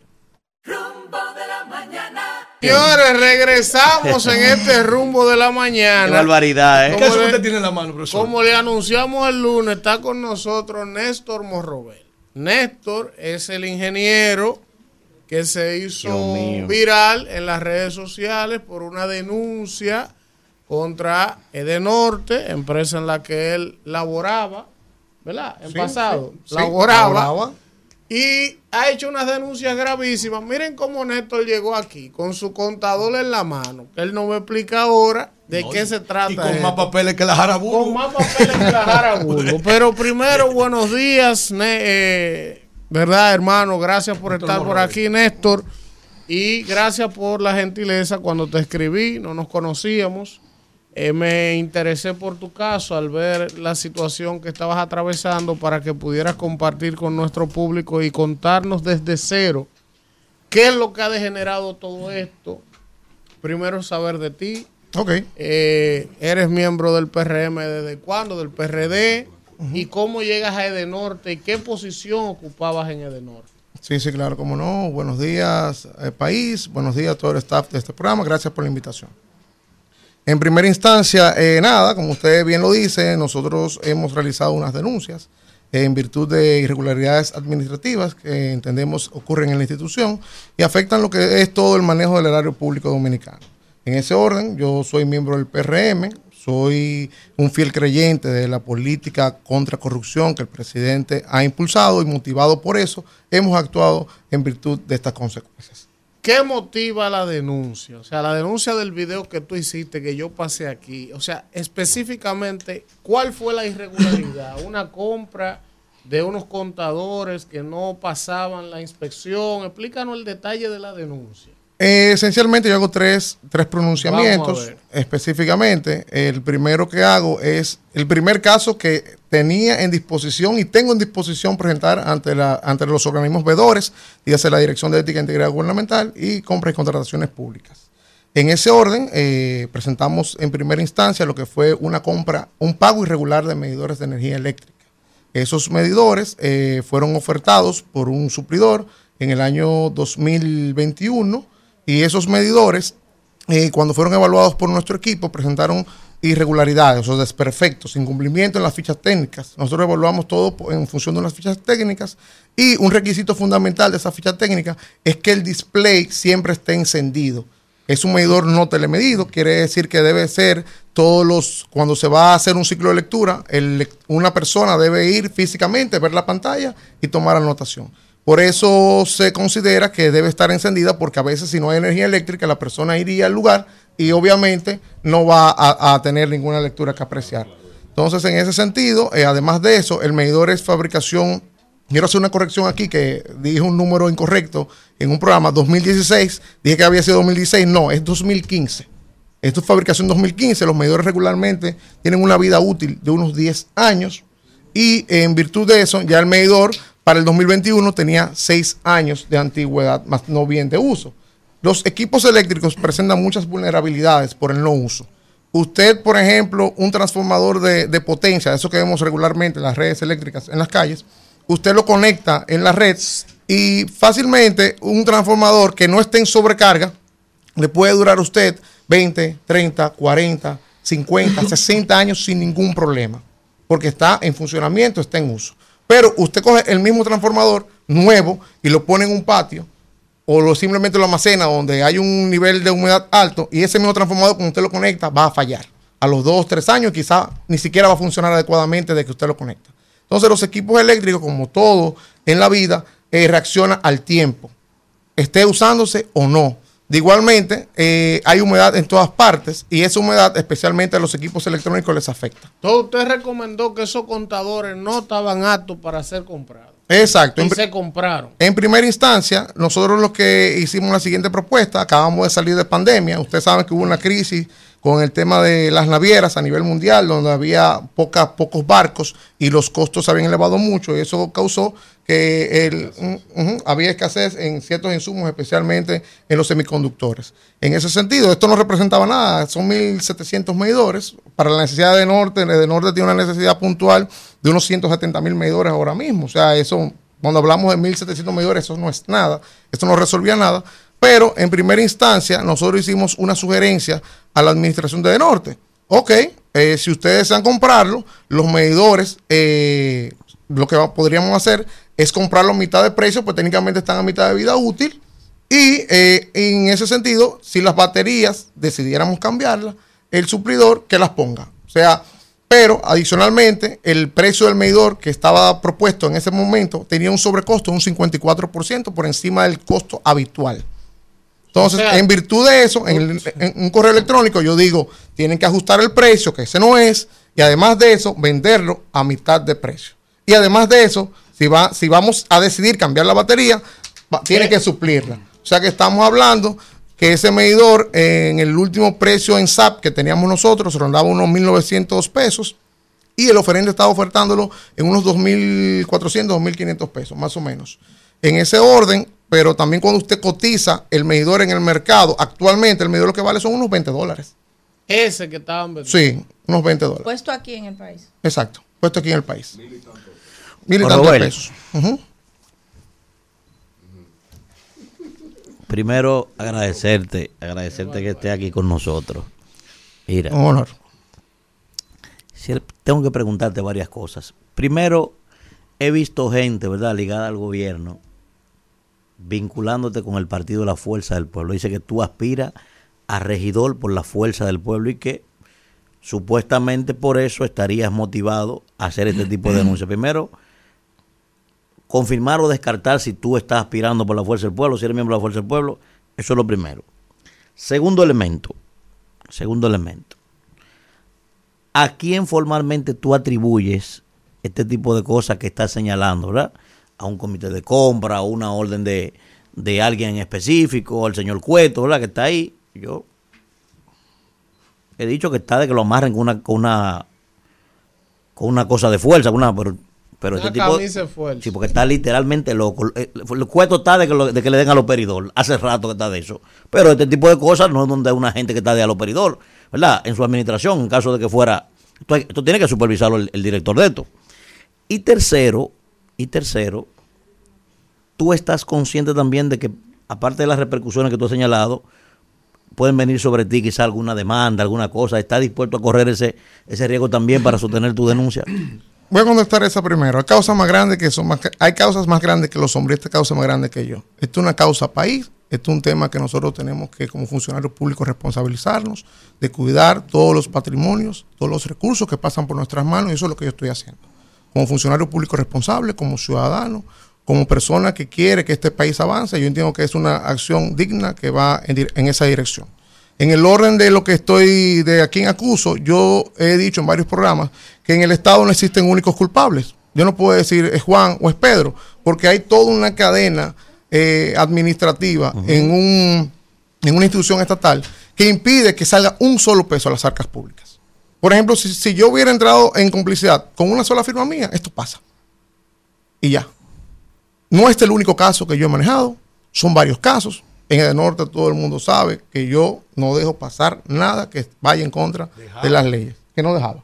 Efectivamente, pero estamos en espera también eh, de que la Dirección de Ética e Integridad Gubernamental eh, eh, se pronuncie al respecto, pues se supone que no, eh, de norte no podía tomar ningún tipo de retaliación por yo hacer una denuncia que me corresponde como funcionario público. Y en la misma Dirección de, Ética e Integridad Gubernamental ha dicho varias veces que ha incentivado que los funcionarios hagan denuncias sobre las irregularidades. Entonces, eso es lo que hemos estado haciendo en tenor y en consecuencia de lo que ellos han, han pedido que hagamos nosotros. Usted de la fuerza. El, el tema de la aspiración. Y el tema de la aspiración, yo eh, estoy en la vida política desde el 2004. Mi papá, mi abuelo eran del PRD, eh, fundadores de la seccional de Boston, en Massachusetts. Eh, yo he estado en política, como dije, el 2004. He desempeñado en total, un total de 24 posiciones entre Desde el el PRD. 2004. Ujú. ¿Qué edad tú tienes? Yo tengo 36 años. Empecé prácticamente haciendo pininos ahí. Eh, en ese sentido, he estado involucrado en, es- en, en la política y no aspiré, fui precandidato a diputado eh, en el PRD en el 2014-15 para el proceso 2016 y después fui precandidato a diputado por la circunscripción 3 de Santiago en el 2019. Por, por Por- el, P- por el PRM. Por el PRM. PRM. Por el PRM. Entonces, no descarto todo eso. Eso es algo que se arrojó con, con el objetivo de, de restar O sea, que credibilidad. actualmente tú estás en el PRM y no es cierto que estás aspirando por la fuerza del pueblo. No es cierto, incluso, incluso para que vean que la mentira tiene, las mentiras tienen patas cortas. Eh, ustedes saben que por un asunto de ley electoral los regidores deben de vivir o tener al menos un año viviendo eh, por la demarcación donde aspiran. Yo viví en la circunscripción 3 hasta el 2018 y hasta después de ahí ya no vivo allá. Vivo en la circunscripción número 1. Por lo tanto, por un asunto de ley electoral no se me permite ni siquiera aspirar a regidor. Y ya yo he aspirado dos veces a diputado. Sería como contraproducente para la carrera política como dar ese retroceso. Bien. Alfredo. Robert. Yo tengo varias preguntas. Sí, claro, cómo no. Sí. ¿A cuánto asciende, según sus cálculos, el monto del desfalco sobre la sobrevaluación, la compra de los medidores y otros productos eléctricos de esa, de esa entidad? Primero. Segundo, ¿cuándo fue usted desvinculado de su puesto público? Es decir, ¿en qué momento lo desvinculan? Antes, después de estas, estas denuncias. Y segundo, y tercero, dígale a este país su formación académica para que la gente vea el nivel de la persona que, que está aquí acompañándonos y el nivel de la persona que está haciendo la denuncia. Ok, sí, claro. Mi- yo salí de un politécnico muy reconocido en Santiago, se llama IPISA, un politécnico salesiano, católico. Eh, después eh, entré a la Pucamaima a estudiar ingeniería electromecánica y orientación eléctrica. Posteriormente estudié una maestría en marketing gerencial y actualmente estoy cursando una maestría en mercados eléctricos. Exactamente. Dígame ahora el monto envuelto en estas denuncias y todo lo que usted ha hecho, es decir, los pasos que usted ha dado a través de esa denuncia, cuáles son las respuestas que usted ha tenido en ética, en compra y contrataciones, en la Procuraduría, el monto de todo eso. ¿Y cuándo lo, de, si ¿Y lo desvincularon? Sí. Eh, me, aquí. me desvincularon, eh, me dijeron que me desvincularon el jueves. Este jueves. Este, Pero no tengo ninguna carta ni nada. Incluso cuando coordiné para el tema de la firma de la misma, Sí. me dijeron que no me iban a dar ninguna carta. Usted no puede Oh. entrar a la institución. No puedo entrar a la institución. Ok. Eh, supuestamente hicieron algún proceso eh, vía el Ministerio de Trabajo. Me imagino que hicieron alguna eh, notificación diciendo que vía algo así, diciendo que yo no recibí. Hicieron algo ahí, un mamotreto, para justificar el tema de la, de la cancelación. El tema de la ascendencia de lo que nosotros estamos hablando, eh, elementalmente, ahí el primer caso es de 3.6 millones de pesos. ¿Cuál es el primer caso? El primer caso es un- el pago irregular de medidores. Es el de los, mil, el de los 1700 medidores. Exacto, que no fueron recibidos eh, y fueron pagados ya hace más de un año. Y todavía no lo han recibido. En el Estado hay una mística, o sea, esencialmente en el sector eléctrico, de que por lo general, si es una, si fue un producto de una licitación, esa compra se le da un 20% de Claro. anticipo, ¿verdad? Obviamente después de previas evaluaciones y valoraciones de- del objeto o el bien a adquirir. Sí. Y después de eso, entonces, eh, cuando el bien vuelve y llega, no se paga, se evalúa nuevamente Claro. y, post- y cuando eso se valida, entonces se paga. El primer caso, 3 O millones. sea y que ya eso se pagó y no han recibido no los recibido no solo. lo hemos recibido ni tampoco Hace un año y pico. satisfactoriamente cumplieron con, con lo que fueron las valoraciones técnicas. ¿Cuáles Regala- son los otros casos? Entonces, el otro caso sale más allá de, de norte. El otro caso es producto de una licitación unificada que se realizara eh, como cabeza en EDESTE, la licitación EDESTE eh, CCC 01-2021. ¿De qué se trata? Esa licitación fue eh, cuando el gobierno del presidente Luis Abinader eh, asumió el, el poder. Ustedes saben que hubo, hubieron cambios en lo que era el organigrama eh, jerárquico institucional de lo que era el sector eléctrico. Se unificó el consejo. Exactamente, eh, a eso iba. En ese punto, eh, el Consejo decidió, con fines de obtener eh, mejores resultados de compra, compras más de mayor volumen, obviamente cuando hay mayor volumen se obtienen mejores precios, eh, se decidió, de exacto, se decidió hacer licitaciones conjuntas. En esa licitación nosotros denunciamos eh, que hubieron varias irregularidades. Como ustedes pueden ver, yo soy una persona que creo en, en la institucionalidad. Sí, sí, sí, ¿Por qué sí. lo digo? Porque yo he hecho muchas cosas y lo he hecho a lo interno de la institución. Correcto. No lo he hecho a lo externo. Incluso en primera instancia, estos casos, eh, los paso a ética gubernamental, los paso a la DGCP. No es mi intención en ningún momento, como quieren decir, A desaprensivo, llevar eso a- al ambiente público. ¿Qué han llevado a eso? Claro, entonces ya era un asunto, era una alternativa final, porque como ustedes entenderán, el riesgo de que uno toma, cuando uno toma estas actitudes responsables, es alto, tanto Sí. para lo que es la integridad eh, personal y familiar. Entonces, en ese sentido, eh, nosotros eh, teníamos todos los riesgos calculados, pero eh, es una situación que hemos decidido a- asumir con toda la responsabilidad por el compromiso que tenemos con este país. Ingeniero. No, espérate, no ha terminado con usted está. El monto, el monto de la el monto de la, de la grande. Sí, vamos. sí, sí. Con perdón, entonces en la licitación de EDESTE lo que pasó fue lo siguiente. El pliego de condiciones establecía de que las muestras debían ser valoradas. O sea, tanto eh, técnicamente como en condiciones físicas. ¿Qué pasa? El- nosotros hicimos las evaluaciones correspondientes, tal cual mandaba el pliego de condiciones. Como ustedes sabrán, el pliego de condiciones se convierte en un documento legal que no es modificable una vez se publica, a menos de que haya una, una resolución especial por parte del comité de compra que se dé a conocer abiertamente para que todos los oferentes sean beneficiados por el cambio que, que, que- ajá, que genere esa, esa resolución.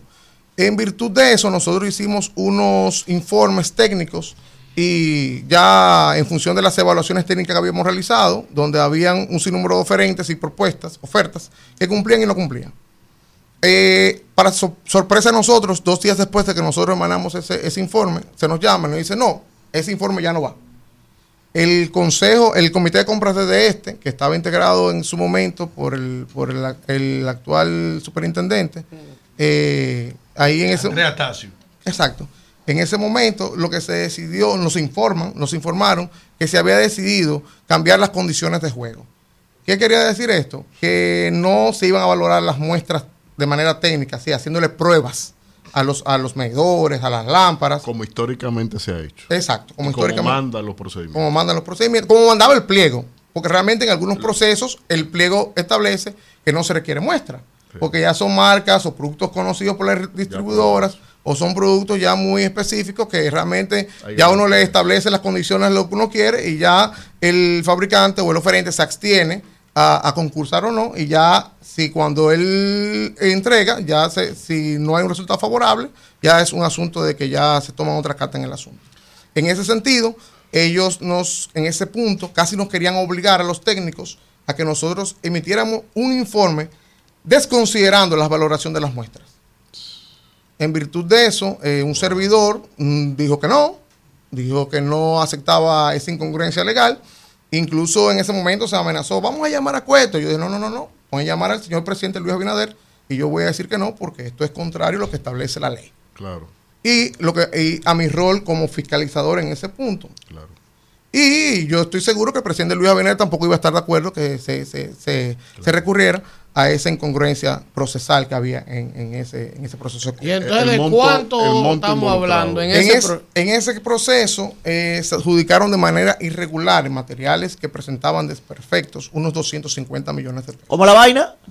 Unos 250 En- en- millones en, de pesos. en ese lotecito ahí, en esa cosita ahí, eh, ahí Néstor, para mira, por razones de tiempo. Sí, pero ¿cómo? Entonces- Yo tengo que decir algo. Sí. Mira, este, estuve hablando con, con Cueto. Que venga y aquí. Que sí, que él va a Sin venir en culebra. su Ojalá que momento. hable, porque aquí hablamos todito. Que va a venir en su momento. No, Entonces él Ah, aclara que sí, sí. que es importante también que si es posible, bueno, quedaron de enviarme el documento, que tú lo digas aquí, que ya de hecho lo que tú sometiste en compras y contrataciones fallaron y que, eh, que, que quizás tú tienes el documento que puedas mostrarlo Sí, también. claro, claro. Mandaron donde, a mí también. Con gusto. Yo estoy ansioso de mostrar ese documento. Está como la jara ¿Lo tiene ahí, maestro, también? Sí, claro, claro, claro. con que papel, también el hombre. agrega, ¿verdad? Evidentemente de que eh, cuando se sometió el proyecto, que fue en el 2017, dice él, que fue adjudicado, perdón, en el 2018, que fue llave en mano, que todavía no era en la gestión. Y que también que de, de- tú in- instrumentaste un expediente y un informe favorable cuando se te pidió la opinión y que fuiste tú mismo que aprobaste la compra de los de los eh, contadores y que de hecho de hecho sí es cierto que tú eh, eh, hiciste la observación de que había que eh, solicitarle al suplidor el tema de las baterías Eh, todo aquí está claro. Por ejemplo, a la hora del caso, nosotros trabajamos con fichas técnicas. Esos son, eh, eso es bueno que Cueto venga y lo diga aquí. Primero vamos a arrancar con lo básico. La EGCP sí emitió una resolución sobre el tema. Con un sinnúmero de incongruencias. Que eh, en esto hablé con el mío señor Carlos Pimentel, le dije que dijo, eso dista mucho de lo que realmente es. Eh, lo primero es que en los correos que yo presento ante la de, ante la DGATE, Dirección de Ética e Integridad Gubernamental, ¿de qué año fueron esos correos? eh, 2021 hasta la fecha. tenemos una Pero, sí, por confusión porque el, el proyecto que tú dijiste que fue del- del 2015 tú, tú- No, no, no, no. Eh, si me dejas explicar, por favor. Los contadores. de los contadores, Los que son del viejos, 2015 que eran el- 21, y el proyecto que se habla de que se fue eh, eh, ejecutado en el 2018 que fue adjudicado en el Es el que- 2018 Mire, Kimberly, usted misma en lo que está hablando se está contestando. ¿Usted sabe por qué? Porque ¿cómo es posible que un proceso 2017, un oferente sepa que va a, comp- va a ganar algo y lo va a fabricar en el 2015? Es una incongruencia. porque si tú vendes un producto tú lo fabricas No, en el caso de los medidores, los medidores se fabrican luego de a que pedido. tú ganas a pedido a pedido. Ningún medidor viene igual en ninguna parte del mundo por un tema de que hay configuraciones específicas que pide la distribuidora. En este caso, este medidor dice de este. Los medidores deben decir de norte, en, en aquel caso, ¿verdad que sí? Entonces, usted me está diciendo a mí que el oferente en el 2015 sabía que iba a ganar una licitación en 2017 y que sí, muy bien. Entonces, eso es algo que no tiene ningún sentido. Pero eso no fue de esa gestión, de esta gestión, eso fue de la gestión pasada, porque el gobierno, la gestión de Cueto y todo Pero déjeme explicar algo, actual entró en el 2020. Déjame, déjame explicar algunas de las incongruencias que tiene esto. Oh, Robert, escúchame, escúchame, Robert. ande- yo pienso que es bueno que se aclare eso que está planteando, Sí, está sí. planteando Kim, que plantea el señor Cueto. El señor Cueto, ¿verdad? Tiene los micrófonos, tiene tiene los. Sí, micrófonos abiertos, tiene los micrófonos abiertos aquí en este espacio, ¿verdad? Para que pueda venir con su documento también a replicar esto que estamos haciendo. claro. Robert, sería bueno aclararle al país si la adjudicación de esos procesos que tú estás hablando son previo a la llegada del señor Cueto allí. Es que eso, eh, eso no fue una adjudicación. En los correos que yo tengo acá, que los voy a presentar en un rato, el oferente viene y dice, eh, de norte, por no mencionar nombre, de norte, tengo unos, unos medidores de cuando yo hacía proyectos llave en mano.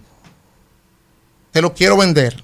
Ok, entonces vengo yo y digo, ok, ¿Qué tráiganlo. significa proyecto llave en mano? ¿Qué significa Son proyectos que el, que el contratista ah, compra todo. Medidores, cables, pone mano de obra y ya entrega todo listo, funcional el proyecto. Entonces, yo tengo algunas observaciones que tengo que hacer con respecto a lo que emana la Dirección de- General de Compra y Contrataciones Públicas. Yo lo tengo aquí, el informe también. Si ustedes quieren, podemos leer. A ver, yo a lo ver. vi y para mí A un ver. soberbio disparate. Porque tú vas Pero a hablar de no las de observaciones que tú tienes No, o no, tú no, vas a leer Si íntegramente. Vamos a escuchar. Ok. Si me permiten, Vamos a escuchar. si me permiten, por favor, Claro. es algo simple. Eh, aquí el señor Carlos Pimentel dice eh, que esta compra eh, depende de lo que fue el contrato número CER 012-2018. Este contrato, para tales fines, yo lo tengo acá. Lo primero que usted tiene que entender en un contrato es de cuál es el fondo del contrato, cuál es el objeto de un contrato. Si un contrato de alquiler, si es un contrato de servicios, si un contrato ya de una compra, ¿cierto? ¿Verdad? Entonces leemos aquí. Vamos a leer el concepto en primera instancia de este contrato. Vamos a buscarlo, que voy a empezar por una parte que no es. Este contrato es un contrato de servicios, totalmente. Y no un contrato de servicio cualquiera, es un contrato de servicio para media tensión. Los, todo lo que es tema de medidores se trabaja en baja tensión. Entonces viene y dice lo siguiente el contrato. Edenorte convocó a la legislación pública de NLPN 09-2017, ¿correcto? Contratación de los servicios de rehabilitación de redes e interconexiones, mantenimiento de redes preventivo y correctivo, poda, trabajo de extensión, salvamento de transformadores, atención de averías en redes de distribución eléctrica y alumbrado público. ¿Alguien escuchó la palabra medidores ahí? No. No. De igual manera, está incluido lo que es el anexo C. Hay 1.147 actividades que el oferente puede realizar. En esas 1.147 líneas de servicio no, apare- no aparece la palabra montaje ni desmontaje de medidor. Por lo tanto, no puede realizar una actividad fuera de este contrato.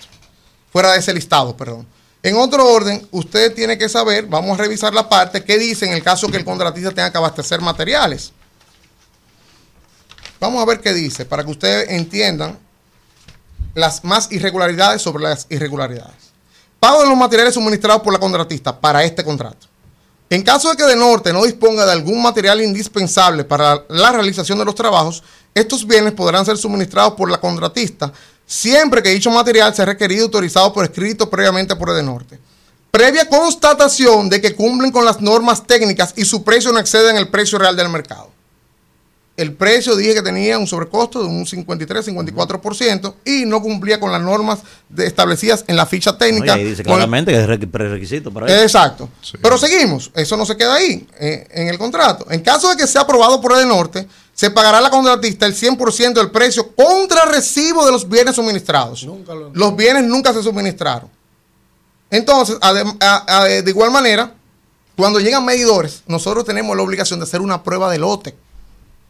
Y después que nosotros hacemos la prueba de lote, emitimos un informe favorable para que se proceda al pago. Pero Para- aquí dice, discúlpame, ¿Me puede, para que no, no es ahí mismo, porque si no la, la audiencia no va a poder entender. Sí se puede, no sé si. Eh, eh, yo, yo prefiero ahí terminar. mismo, con la mira, observación. ahí mismo dice en lo que en lo que determinó compras y contrataciones dice sobre el alegado incumplimiento contractual. Edenorte contraargumenta que los mismos no han sido entregados por la negativa del gerente de medición en recibirlos y no así por una falta al- atribuida al proveedor. Oh, sí. Yo- Si él eso es está lo que negado digo. porque dice que no cumple. Cumple, lo cumple. Que no cumple. Pero es lo que te digo, o sea, compra y que es está absurdo. diciendo de que Pero es el- que es un absurdo porque compra y contratación. Es un lo que absurdo. tiene que Claro. ver por qué él no lo está recibiendo. Pero el absurdo viene más grande acá. establecen Claro. aquí también. pero, que, Señores, pero, pero que es eh, el tema, compra y contratación. Eso es baladí. Él dijo, no lo recibo porque eso no sirve. Eso es baladí. absurdo. Sí, pero yo creo que la base de- del fundamento de la denuncia no debe ser ese. Porque si tú dices, bueno, ellos no entregaron el, el material, no lo suministraron. Bueno, Usted leyó mi denuncia. Usted la leyó la denuncia. no. La denuncia está diciendo que muy explícita. Sí, sí, sí, sí.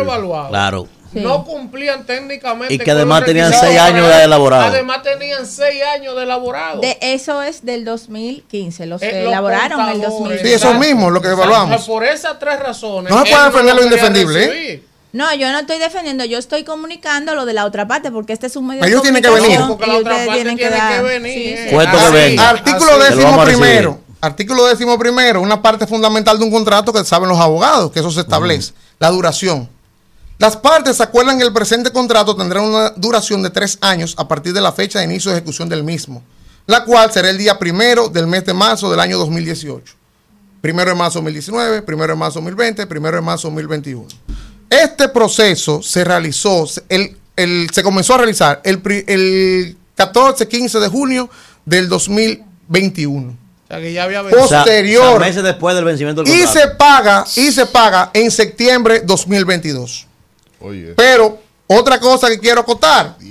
Muy bien, se establece claramente Tiene que venir cueto, no hay forma. se establece claramente que estos medidores se, se compraron por esta licitación, ¿verdad? Rafredo, señor Rafredo. Sí, sí. EDN LPN 09-2017, ratifique, ¿sí? Sí, así es. Esta carta de garantía que el señor Cueto consigue, no sé cómo, pero al mismo tiempo una carta de garantía que no da ninguna garantía, dice ahí, hágame, léame la referencia, por favor.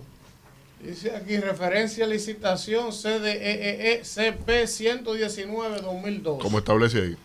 La pregunta es, ¿es la misma licitación? Le pregunto, señor Elvin Castillo. Entonces, aquí se dice que la referencia de esta carta viene como una compra, o sea, Nafter le dice a esta, al suplidor, a Sarita, que esos medidores vienen de una referencia a licitación CDE CP 119-2012. Una licitación de CDE. ¿Qué dice compra y contrataciones públicas? Que esto viene de una licitación que es EDN LPN 09-2017. O sea, la referencia es distinta. O sea, exactamente. Pero, mire, esto es. Yo, Jesse, yo me voy a parar. Eh, esto está claro. Yo no puedo seguir aquí ya. Yo estoy Yo- tranquilo. Estoy tranquilo. Eh, eh, eh, con patilla aquí yo sentado. Tenemos Yo- que yo- cerrar. Sí, sí, sí. do- dos cositas. La primera, valorarte, felicitarte y no de manera enunciativa, a disposición plena. Muchas gracias. Eh, esa es la generación que necesita nuestro país. Te felicito porque estás por encima de un puesto, de un salario, y estás haciendo algo que ojalá el presidente tenga 10 gente también haciendo lo mismo para salvaguardar su gobierno frente a la historia que le va a juzgar. Te felicito. Muchas gracias. Y eh, no desmayen eso, porque aunque manden a, eh, explicaciones y digan cosas, lo primero que tienen que hacer es actuar con la vergüenza y hasta restituirte en la posición, porque nada tú estás haciendo ahí en contra de la misión de la institución. Nada. Y eso se puede inclusive llevar a tribunales. Sí. Ahora, tú estás aquí como la jara y ya yo no voy a andar en más cosas. Eh, tú trajiste ese medidor. Recuerdo quejas de la gente diariamente de que le están subiendo las tarifas, que pagaban 900, que ahora son 5 mil, gente pagaba 700, que ahora paga 8 mil. Eso tiene que ver también con esas dolencias de los medidores o cuál es el procedimiento, cómo es que se están midiendo a la gente, la gente tiene el grito al cielo. Eh, no, nada que ver, nada que ver. Ya el medidor que sale a las calles de parte de los laboratorios de medición de las distribuidoras sale debidamente certificado en los aspectos meteorológicos y por ende no debe haber ningún tipo de, situación que genere eh, desconfianza por parte de la población en ese sentido. Néstor, yo quiero finalmente agradecerte, felicitarte igual que Víctor, sobre todo no por la denuncia, sobre todo por la entereza y la frontalidad y la verticalidad que tú has asumido al hacer la denuncia. Tú has venido aquí con todo tu papel y técnicamente explicado todo lo que tiene que explicar. Cueto quiere una réplica, venga así mismo aquí y desmiente y desautorice papel por papel lo que él ha hecho. Eso es lo que debería de ser. Y que lo restituya. Ahora, ahora, yo te pregunto, eh, ¿te han amenazado fuera, has recibido llamadas incómodas, Presiones, presiones. eh, te han perseguido, tú te has sentido atemorizado de alguna manera fruto de esto o no? Uno recibe mensajes descompuestos de personas ligadas a las personas afectadas, pero fuera de eso no he recibido directamente ningún tipo de amenaza. Ok. Bueno, nada, pues Néstor, gracias por estar con nosotros. Ojalá que eso se pueda resolver. Yo le digo la verdad. Yo leí lo que compra y contrataciones respondió y sin ser un técnico en el área, me di cuenta que eso era un disparate. O sea, por la, por la superficialidad de la respuesta, sin ser un técnico. Lo leí el documento, me puse a leerlo porque me lo mandaron.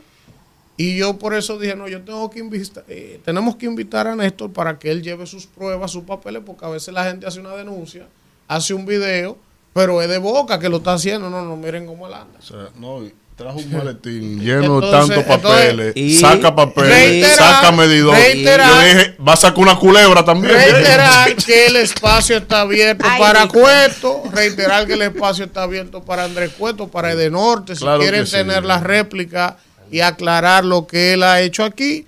Pero yo creo, yo creo que que venga un caso. que venga Kimberly, que venga. Néstor, gracias, gracias por estar con gracias nosotros. Gracias a ustedes. Gracias. Vamos a la pausa. Oye la, oye la oferta.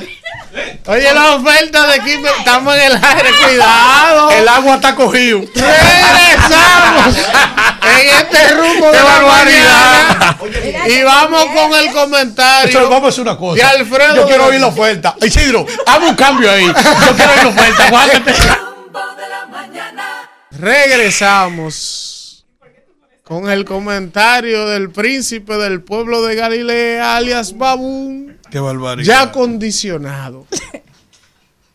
Adelante. Piénselo, profesor. No, eh, yo primero quiero expresar mi solidaridad con Manny Pérez, ese actor nuestro de- del cine eh, de renombre ya internacional, ha participado en películas de Hollywood, séptimo arte, que está reclamando agua para Baitoa.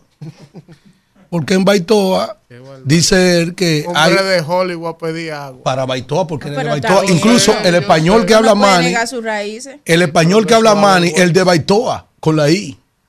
Y él está diciendo, caramba, que su pueblo por donde atraviesa la presa no tienen agua. Y él siempre ha sido un luchador por las mejores causas de su pueblo.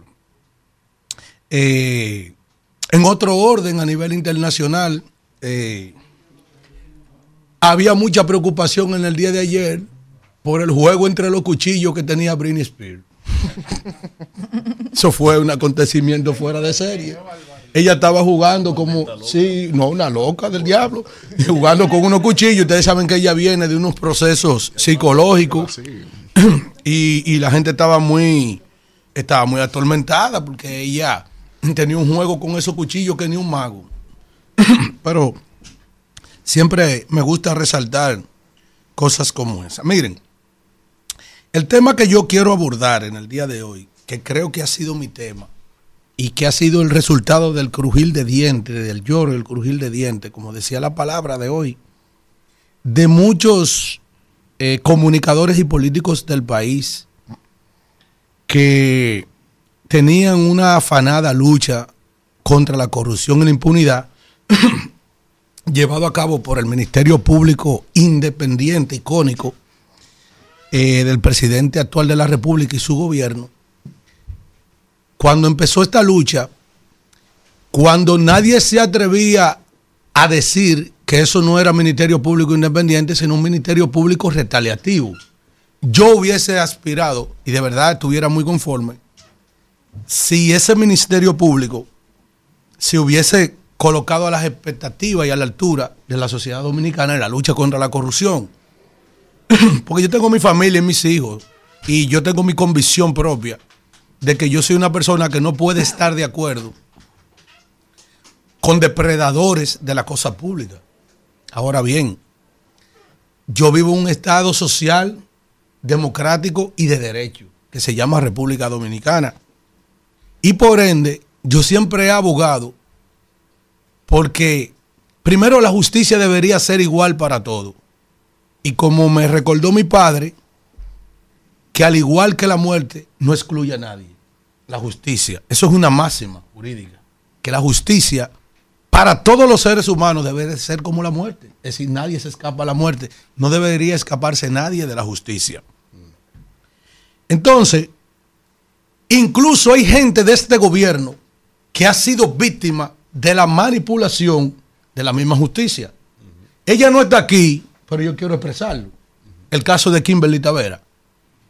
Oh, pero Kimberly no duró tres meses en el Ministerio de la Juventud y tuvo que salir del Ministerio de la Juventud, no por ninguna acusación de hechos de corrupción o de manejo de fondos públicos de ninguna naturaleza eh, en, su función como ministra de la Juventud, sino porque una, una destacada eh, periodista de investigación agarró de ella la declaración jurada de bienes y ella entendía que tenía ciertas incongruencias y, y unos volúmenes que ella, supuestamente la investigadora, no podía justificar, pero como conocedor de la, de la contabilidad, porque los mercadólogos damos como 7 u 8 contabilidad, y como de administración, damos como 5 o 6 contabilidad. Damos contabilidad 1, 2, costos, damos matemática financiera también, que es la matemática de los bancos, damos estadística, damos cálculos, geometría analítica, damos muchísimas cosas, los mercadólogos. Y, esa jovencita, yo aprendí en contabilidad que el patrimonio es igual a los activos menor pasivos. Yo puedo tener una casa de 500 millones de pesos y haber pagado un solo millón, pero debo 499 millones. ¿Tú entiendes? Entonces, no necesariamente el él tiene una casa de 500 millones, ¿cuánto debe? 499. Debo 499. Entonces, entonces tú me entiendes lo que para ponerle un ejemplo para que la gente lo dijera. Y agarran y sacaron a esa muchacha por la tercera cuerda su gobierno en el populismo mediático. Pero tú quieres que te ponga otro ejemplo. Aquí hay un destacado empresario dominicano con trayectoria empresarial que fue el, el jefe del gabinete presidencial de la campaña política de Luis Abinader, que se llama Lisandro Macarrulla que en el desempeño de sus funciones, yo le estoy poniendo este ejemplo para que la gente vea, yo que soy un crítico de este gobierno, hasta el daño que se han hecho ellos mismos con figuras también, y vulnerando derechos, y injusticia, mancillando gente, historia y trayectoria de gente. Lisandro Macarrulla fue, tuvo que renunciar de su cargo, separado de su cargo, no por nada cometido en su función como ministro de la presidencia, sino porque en un caso de odio, de resentimiento y rencor, que yo no digo que no hayan elementos suficientes, eh, precisos y concordantes para hacer un juicio de fondo, una investigación a fondo y que salgan gente inculpada, pero todo el mundo le acompaña la presunción de inocencia hasta que no haya una sentencia definitiva con la calidad de lo irrevocablemente juzgado. Y Lisandro Macarrulla nunca se le ha atribuido ningún acto de corrupción mientras fue ministro de la presidencia sino porque una de sus empresas era contratista en una de las construcciones de la cárcel, al igual que otras empresas. Y el Ministerio Público dice que esos contratistas le pagaron coimas a Jean Alain Rodríguez y a su equipo. Oye, ¿cómo es la cosa? Y todo ese preámbulo, pero tú no le puedes ni, ni, ni probar ningún hecho punible a Kimberly, ni tampoco a Lisandro no hicieron nada mal hecho dentro de sus funciones, pero la furia mediática y el juicio mediático impulsado por esos dos jinetes, coño, los condenaron a ellos y lo embarraron. Yo hago ese, ese preámbulo para caer, para caer ahora en este adefesio, oigan, oigan este adefesio, de lo que está pidiendo la señora magistrada Jenny Berenice Reynoso y Wilson Camacho. El Ministerio Público teme por la extinción de la acción penal en el caso Medusa. Ajá. Hoy ustedes no iban a la prensa y llamaban a todos los medios de comunicación para decirle que eso era un expediente de 100 mil páginas que ustedes tenían. Que, que eso estaba blindado. Oye, más blindado que la bestia, que es el carro Cadillac que usa el presidente de los Estados Unidos de Norteamérica. En este caso, Joe Biden. Y estaba tan blindado el caso que ya los imputados en ese caso están todos en su casa. Porque ustedes le han hecho una condena previa que sí le metieron a Jan Alán, pero no le metieron a los tipos que se quemaron en San Cristóbal, que hay más de 37 muertos. ¿Y qué dicen los jueces y los fiscales de San Cristóbal con eso? Que no se le puede hacer una condena previa a Vidal Plus. Coño, pero a eso le metiste un año y ocho meses. Y seis meses preso y dos años. En ese y todos los casos. Ahora tú no quieres leer fiera, ¿eh? lo que tú mismo escribiste en más de 120 mil páginas, eh, has quedado enredada en los pies de los caballos. Han maltratado gente de su mismo partido en una lucha no absurda, porque siempre la persecución del crimen tiene que existir, pero bajo las premisas y establecido en el ordenamiento jurídico, que es lo que yo he dicho. Para uno sí hay justicia, para otro no, porque todo es a según. Ahí está un tipo que yo no tengo ninguna relación con él y siempre lo critiqué que se llama José Ramón Peralta. Aquí quién no sabe que ese tipo tiene abolengo capaz de no sustraerse del proceso, tiene eh, presupuesto de sobra. Pero el otro que está cogido también, pero oye, no ha habido juez que se atreva a modificar eso. En estos días se movió una jueza, la jueza Padilla, porque también ha, ha- ha- ha participado en el concurso de toda esa diablura, de ese populismo penal, también jueces también, que se han arrodillado ante el Ministerio Público. Donald Guerrero, más de 40 salidas de un avión, de un avión privado entrando y saliendo, diciéndole a la procuradora, me voy tal día, regreso tal día. Con interés en los Estados Unidos. ¿Tú sabes lo que hay que hacer en Estados Unidos para tú ser emplea- empresario por más de 20 años y no jalarte la soga? El fisco y el kiosan. ¿Eh? Ah, ah, ese tipo está trancado, hay que trancarlo. Hasta que no cumpla un, un- un año y seis meses, 18 meses, no lo suelten de ahí, aunque de ahí salga suelto por insuficiencia de prueba. Esos son los abusos que yo, que yo ahora mismo he señalado y que ahora muchísima gente critica del Ministerio Público. Gente que estaban en contra han terminado conmigo teniendo la razón por esa vaina, pero eso nadie se atrevía a enfrentarlo. Eso nada más lo enfrentaba yo que decía, eso no es Ministerio Público independiente, nada. Coño, usted va a tener que leer esos ciento y pico miles de páginas, porque eso lo dice el código. Prepárese, que se le caiga la lengua a todos los mandaderos que usted tiene ahí. Porque al final, este humilde mea potelú de Yaguate, a usted señora, con todo el respeto y sin que le ofenda, como dice Diango, que siempre le canto a usted esa canción, usted ha terminado dándome la razón. Usted, el morenito y la jefa suya. Vamos. Rumbo de la mañana. Bueno, regresamos en este rumbo ¿Cuántas de la mañana. van? Do- seis mil. Van 6 mil. Son, ¿y cuántas ah, son? son Son 12.274. Desde junio están Y leyendo. empezaron en junio. Ya que la elección Eh, entonces ellos hacen su expediente voluminoso y, ahora no quieren y leerlo. Todo el mundo sabe, todo el mundo sabe que hay un principio que se llama formulación precisa de cargos. Para usted, Hay que hacer, leerla. para usted hacer una formulación Claro, precisa de cargos. Línea por línea y párrafo por párrafo. Y el código en ninguna parte establece me de imagino forma que, sucinta, me no. imagino que sea- íntegro que hay que leer Me eso. imagino que si algún imputado dice que no entiende, que le repita. Y oye bien, ¿eh? Oye bien. Ahora es que vamos en la audiencia preliminar. ¿eh? repita. Oye, ha acabado hasta con su misma gente. Una Vamos lucha, a la página locura. 6000 y me imagino que si algún imputado quiere que le lean la página 4000, tienen que volver allá porque que él no le maestro. Entendió la No, acusación. no, espérese, pero que ustedes están fallando en algo. Ustedes están fallando en algo. Ustedes recuerdan que yo dije al principio que eso era bulto, populismo, eso era el Populismo penal. ¿Por qué? Hermano, para usted solicitar una medida de coerción, y lo saben perfectamente ellos, a cualquier persona, usted lo que necesita es una cintila procesal. Eh, Usted no necesita ni siquiera buscar pruebas, porque eso se debate. eh, Las pruebas van ahora en el, ju- en el el juicio fondo, en el preliminar. Sí. Oye bien, preliminar, a ver si va de fondo. a ver si, si fueron recogidas, ¿verdad? De manera legal para ver si pasan Vamos ese con filtro. la gente. Pero espérese, espérese, que falta lo más importante. La gente. Ahora que se está leyendo, maestro, ahí falta la réplica y contrarréplica de Todo, cada uno de esos. todo, Si llegamos a- a- al 29. Por eso fue que ella dijo que ahora Claro. ella tiene miedo que Porque- perima el porque proceso. tiene dos años y medio. ¿Y quién fue que- fue dirigió Y no puede eso? pasar de cuatro. Lo- hizo Ella fue que hizo su fue. Entonces coge esta cosita aquí. Coge esta Profesor, cosita. la gente, ahí va a seguir. Orientado. Maestro, 34 cargos a Donald Trump con grupo de gente. 95 páginas tiene el expediente entero. Correctamente. ¿Usted está escuchando? Buen día, ¿quién nos habla y de dónde? Así no se puede. ¿Quién? Paola Gutiérrez desde San Isidro. Adelante, Paola.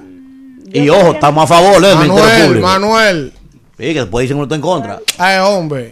No, yo estoy a Digan lo favor. que quieran. Yo estoy a favor del Yo Ministerio Público. también, pero hicieron su disparate. Buen día. Yo todavía no entiendo cuál es el afán de, de los partidos, de los demás partidos, PLD o Fuerza del Pueblo, o Abel y Lionel, de llevarle la contraria al presidente con el tema de la frontera. Se supone que es por el bien de toda la nación y, y la, la- lo que deberían de hacer es unirse. Buen día, ¿quién nos habla y de dónde? Pero que Moreno va a ser lo mismo. Y el Palacio de Justicia que se anda en chancleta de cátedra de guineo es como presenta como Haití, que no hay justificación de ejercer la ley. ¿Qué es lo que dice? No entendimos. El agua está cogido. Buen día, ¿quién nos habla y de dónde? Dile el haitiano, ahora cuesto está cogido. Buen día, rumbo de la mañana. ¿Quién nos Solo de habla y de dónde? Solo de Santiago. Yacaira le habla. Adelante, Yacaira. Yacaira familia. Para Yacaira de Elias Piña. con Adelante. Para respaldar lo tuyo, tu comentario esta mañana, Irving, sobre David Collado. De verdad que yo no había visto en mis 40 años que el turismo aquí estuviera así, tan avanzado. Está sofocada ya, Kaira. ¿Qué pasó? Date un buche sofocado, está de agua de sal. Buen día. Sí, buen día, hermano mío. ¿Cómo se sienten? Yo estoy diciendo que está Tú sí sofocada. puedes. Sutil. Está sofocada. ¿Cómo lo escuchó que estaba sofocada? Y tú también. que Usted doctor, usted doctor.